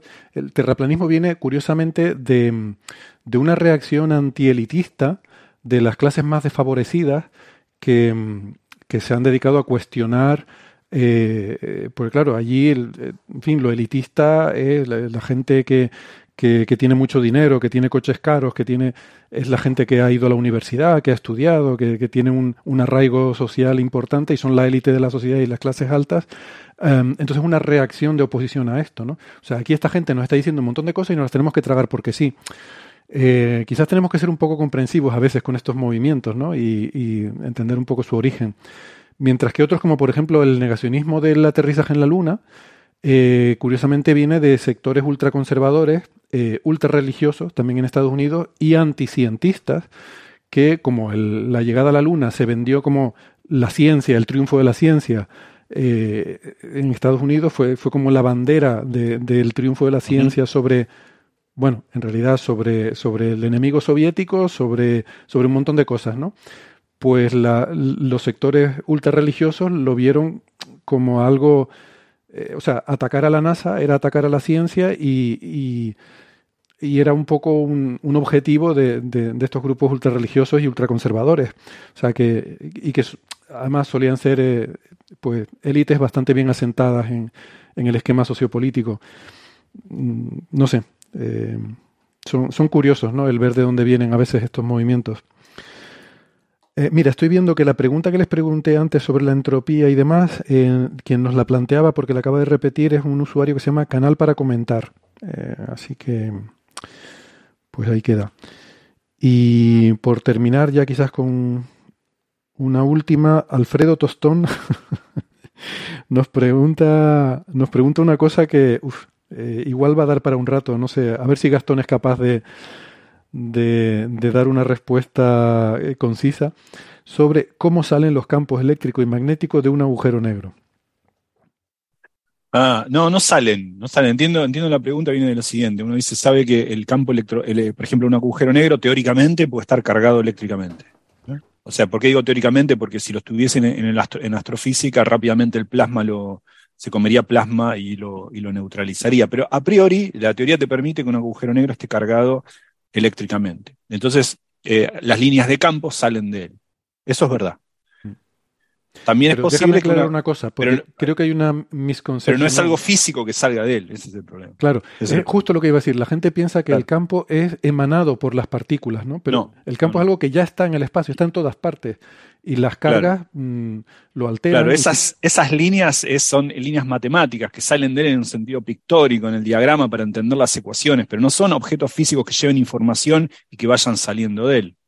Lo mismo pasa cuando un agujero negro en el centro galáctico está embebido en un campo magnético externo, típicamente producido por, por la materia que lo circunda. Las líneas de campo magnético atraviesan al agujero negro.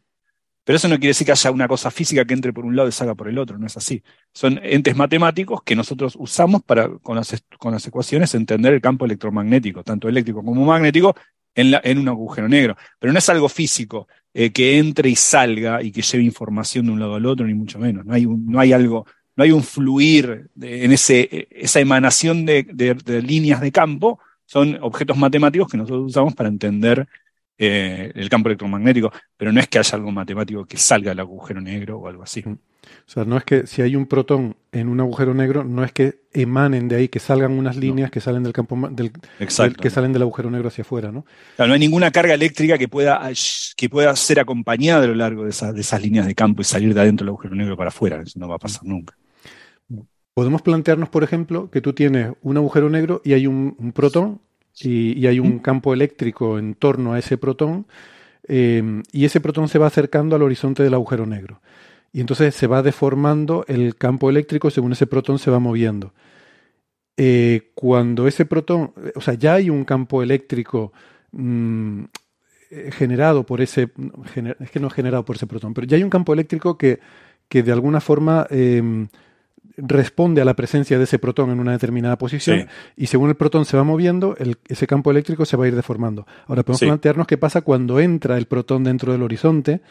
Sí, sí, Y- no, y ese, ese cálculo se conoce. Por ejemplo, cuando uno puede pensar tanto un campo magnético como eléctrico, puede poner un protón que lo va metiendo dentro del agujero negro. El agujero negro, supongamos que no está cargado, y uno está cargando el agujero negro, aproximando un protón. En el momento que entra el horizonte de, de eventos, eh, la, carga de electrón del agujero negro en el estacionario se distribuye de manera tal que es, ra- es radial. No queda información de que entró por un lado. Rápidamente, de manera exponencialmente rápido, el agujero negro vuelve a su estado estacionario. Y su estado estacionario es el, el agujero negro ahora como si tuviese la carga del protón que le entró, porque la carga eléctrica se conserva, pero ahora la métrica del agujero negro ya no es la de Schwarzschild, es la de Reiner-Nostrom, que es decir, tiene masa, pero también carga eléctrica. ¿Qué carga eléctrica? La que tenía el protón que pusiste, la masa que tenía el agujero negro más la nueva del protón que le agregaste, pero ahora es radial. La- es como que la, como que la como carga si estuviera en el queda- centro. es como si estuviera en el centro. Automáticamente, el, el estado estacionario es ese, no hay otro estado estacionario del agujero Eso es curioso. Pero claro, es el estacionario, porque luego nos podemos plantear lo que un observador lejano, nosotros que estamos en el espacio lejos del agujero negro, vamos viendo ese protón y lo mismo que con el astronauta que se va acercando, lo vamos viendo que según se va acercando al horizonte, nos va llegando mm, la, la imagen cada vez más enrojecida, la imagen del protón, lo que eso quiera, lo que eso pueda significar, y, y la película cada vez más a cámara lenta, ¿no? Eh, asintóticamente ralentizándose según se acerca. También la reacción del campo eléctrico, supongo que la veríamos igual. Eh, claro, es que no podemos ver el campo eléctrico. ¿Qué sentido Claro, es tiene? que, es que a medida, a medida que se- si uno quisiese decir, calcular momento a momento cuál es el campo eléctrico, el, el campo, eh, ese es un, un cálculo no trivial. Cuando, la- cuando el protón todavía está, ex- está afuera, aunque esté muy cerca de él, y eso es lo que ve cualquier observador externo, lo va a ver tanto, si espera lo suficiente, lo va a ver tan cerca cuanto uno quiera, aunque nunca ya lo vea entrar, va a ver que el campo se redistribuye, que las líneas de campo no son radiales en el protón, lo son cuando está lejos del agujero negro, pero cuando está cerca empiezan a terminar en el horizonte de manera no trivial. Calcular el, el- el campo, las líneas de campo de, un- de una carga frente a un, a un agujero negro, la distribución de las cargas es no trivial. Hay, hay, hay cálculos hechos explícitamente sobre eso. se puede usar como un sistema de imágenes, como pensar que hay otra carga adentro, se pueden hacer un montón de cosas, pero es no trivial la configuración. Ahora, en el momento que cruza el horizonte, ahí se redistribuye, que es algo que uno como observador externo no ve nunca. Bueno, pues nada, para terminar, nos dice Cristina Hernández que la ley de Brandolini, eh, refiriéndose creo a la, a- al esfuerzo que decía Francis que cuesta eh, contraargumentar una magufada, eh, recordemos que ese principio de asimetría de que cuesta diez veces Ajá. más energía refutar una, una Sí. estupidez que crearla. Eh, y eh, nos pregunta Expodemita si Francis podía dar una pincelada de ese pasado magufo. Eso lo dejamos para otro episodio, ¿eh? que creo que, que no es solo Francis, varios tenemos ahí cosas que confesar. Todos, todos lo, todos lo Todos, tenemos, ¿no? Hombre, te- te- hay que recordar que en esa época eh, uno de las grandes estrellas de la televisión, desde el punto de vista de la divulgación, entre comillas, era Jiménez del Oso. Hombre, Entonces, Jiménez del Oso i- influyó en que muchísimos jóvenes de aquella época eh, tuviéramos acercamientos a, a esa realidad que era una especie de realidad religiosa, entre comillas. yo, yo he leído El caballo de Troya, es que por ejemplo. estoy acercando a la cámara el- el- un, un libro representativo de mi pasado magufo que tengo por aquí, que es este caballo de Troya de JJ Benítez. Lo tengo. Yo lo leí, es un libro gordísimo. Y que, no sé si había como cuatro o cinco. Yo no sé si leí el primero y el segundo y ya no fui capaz de leer el tercero. Algo solo, así. solo el primero.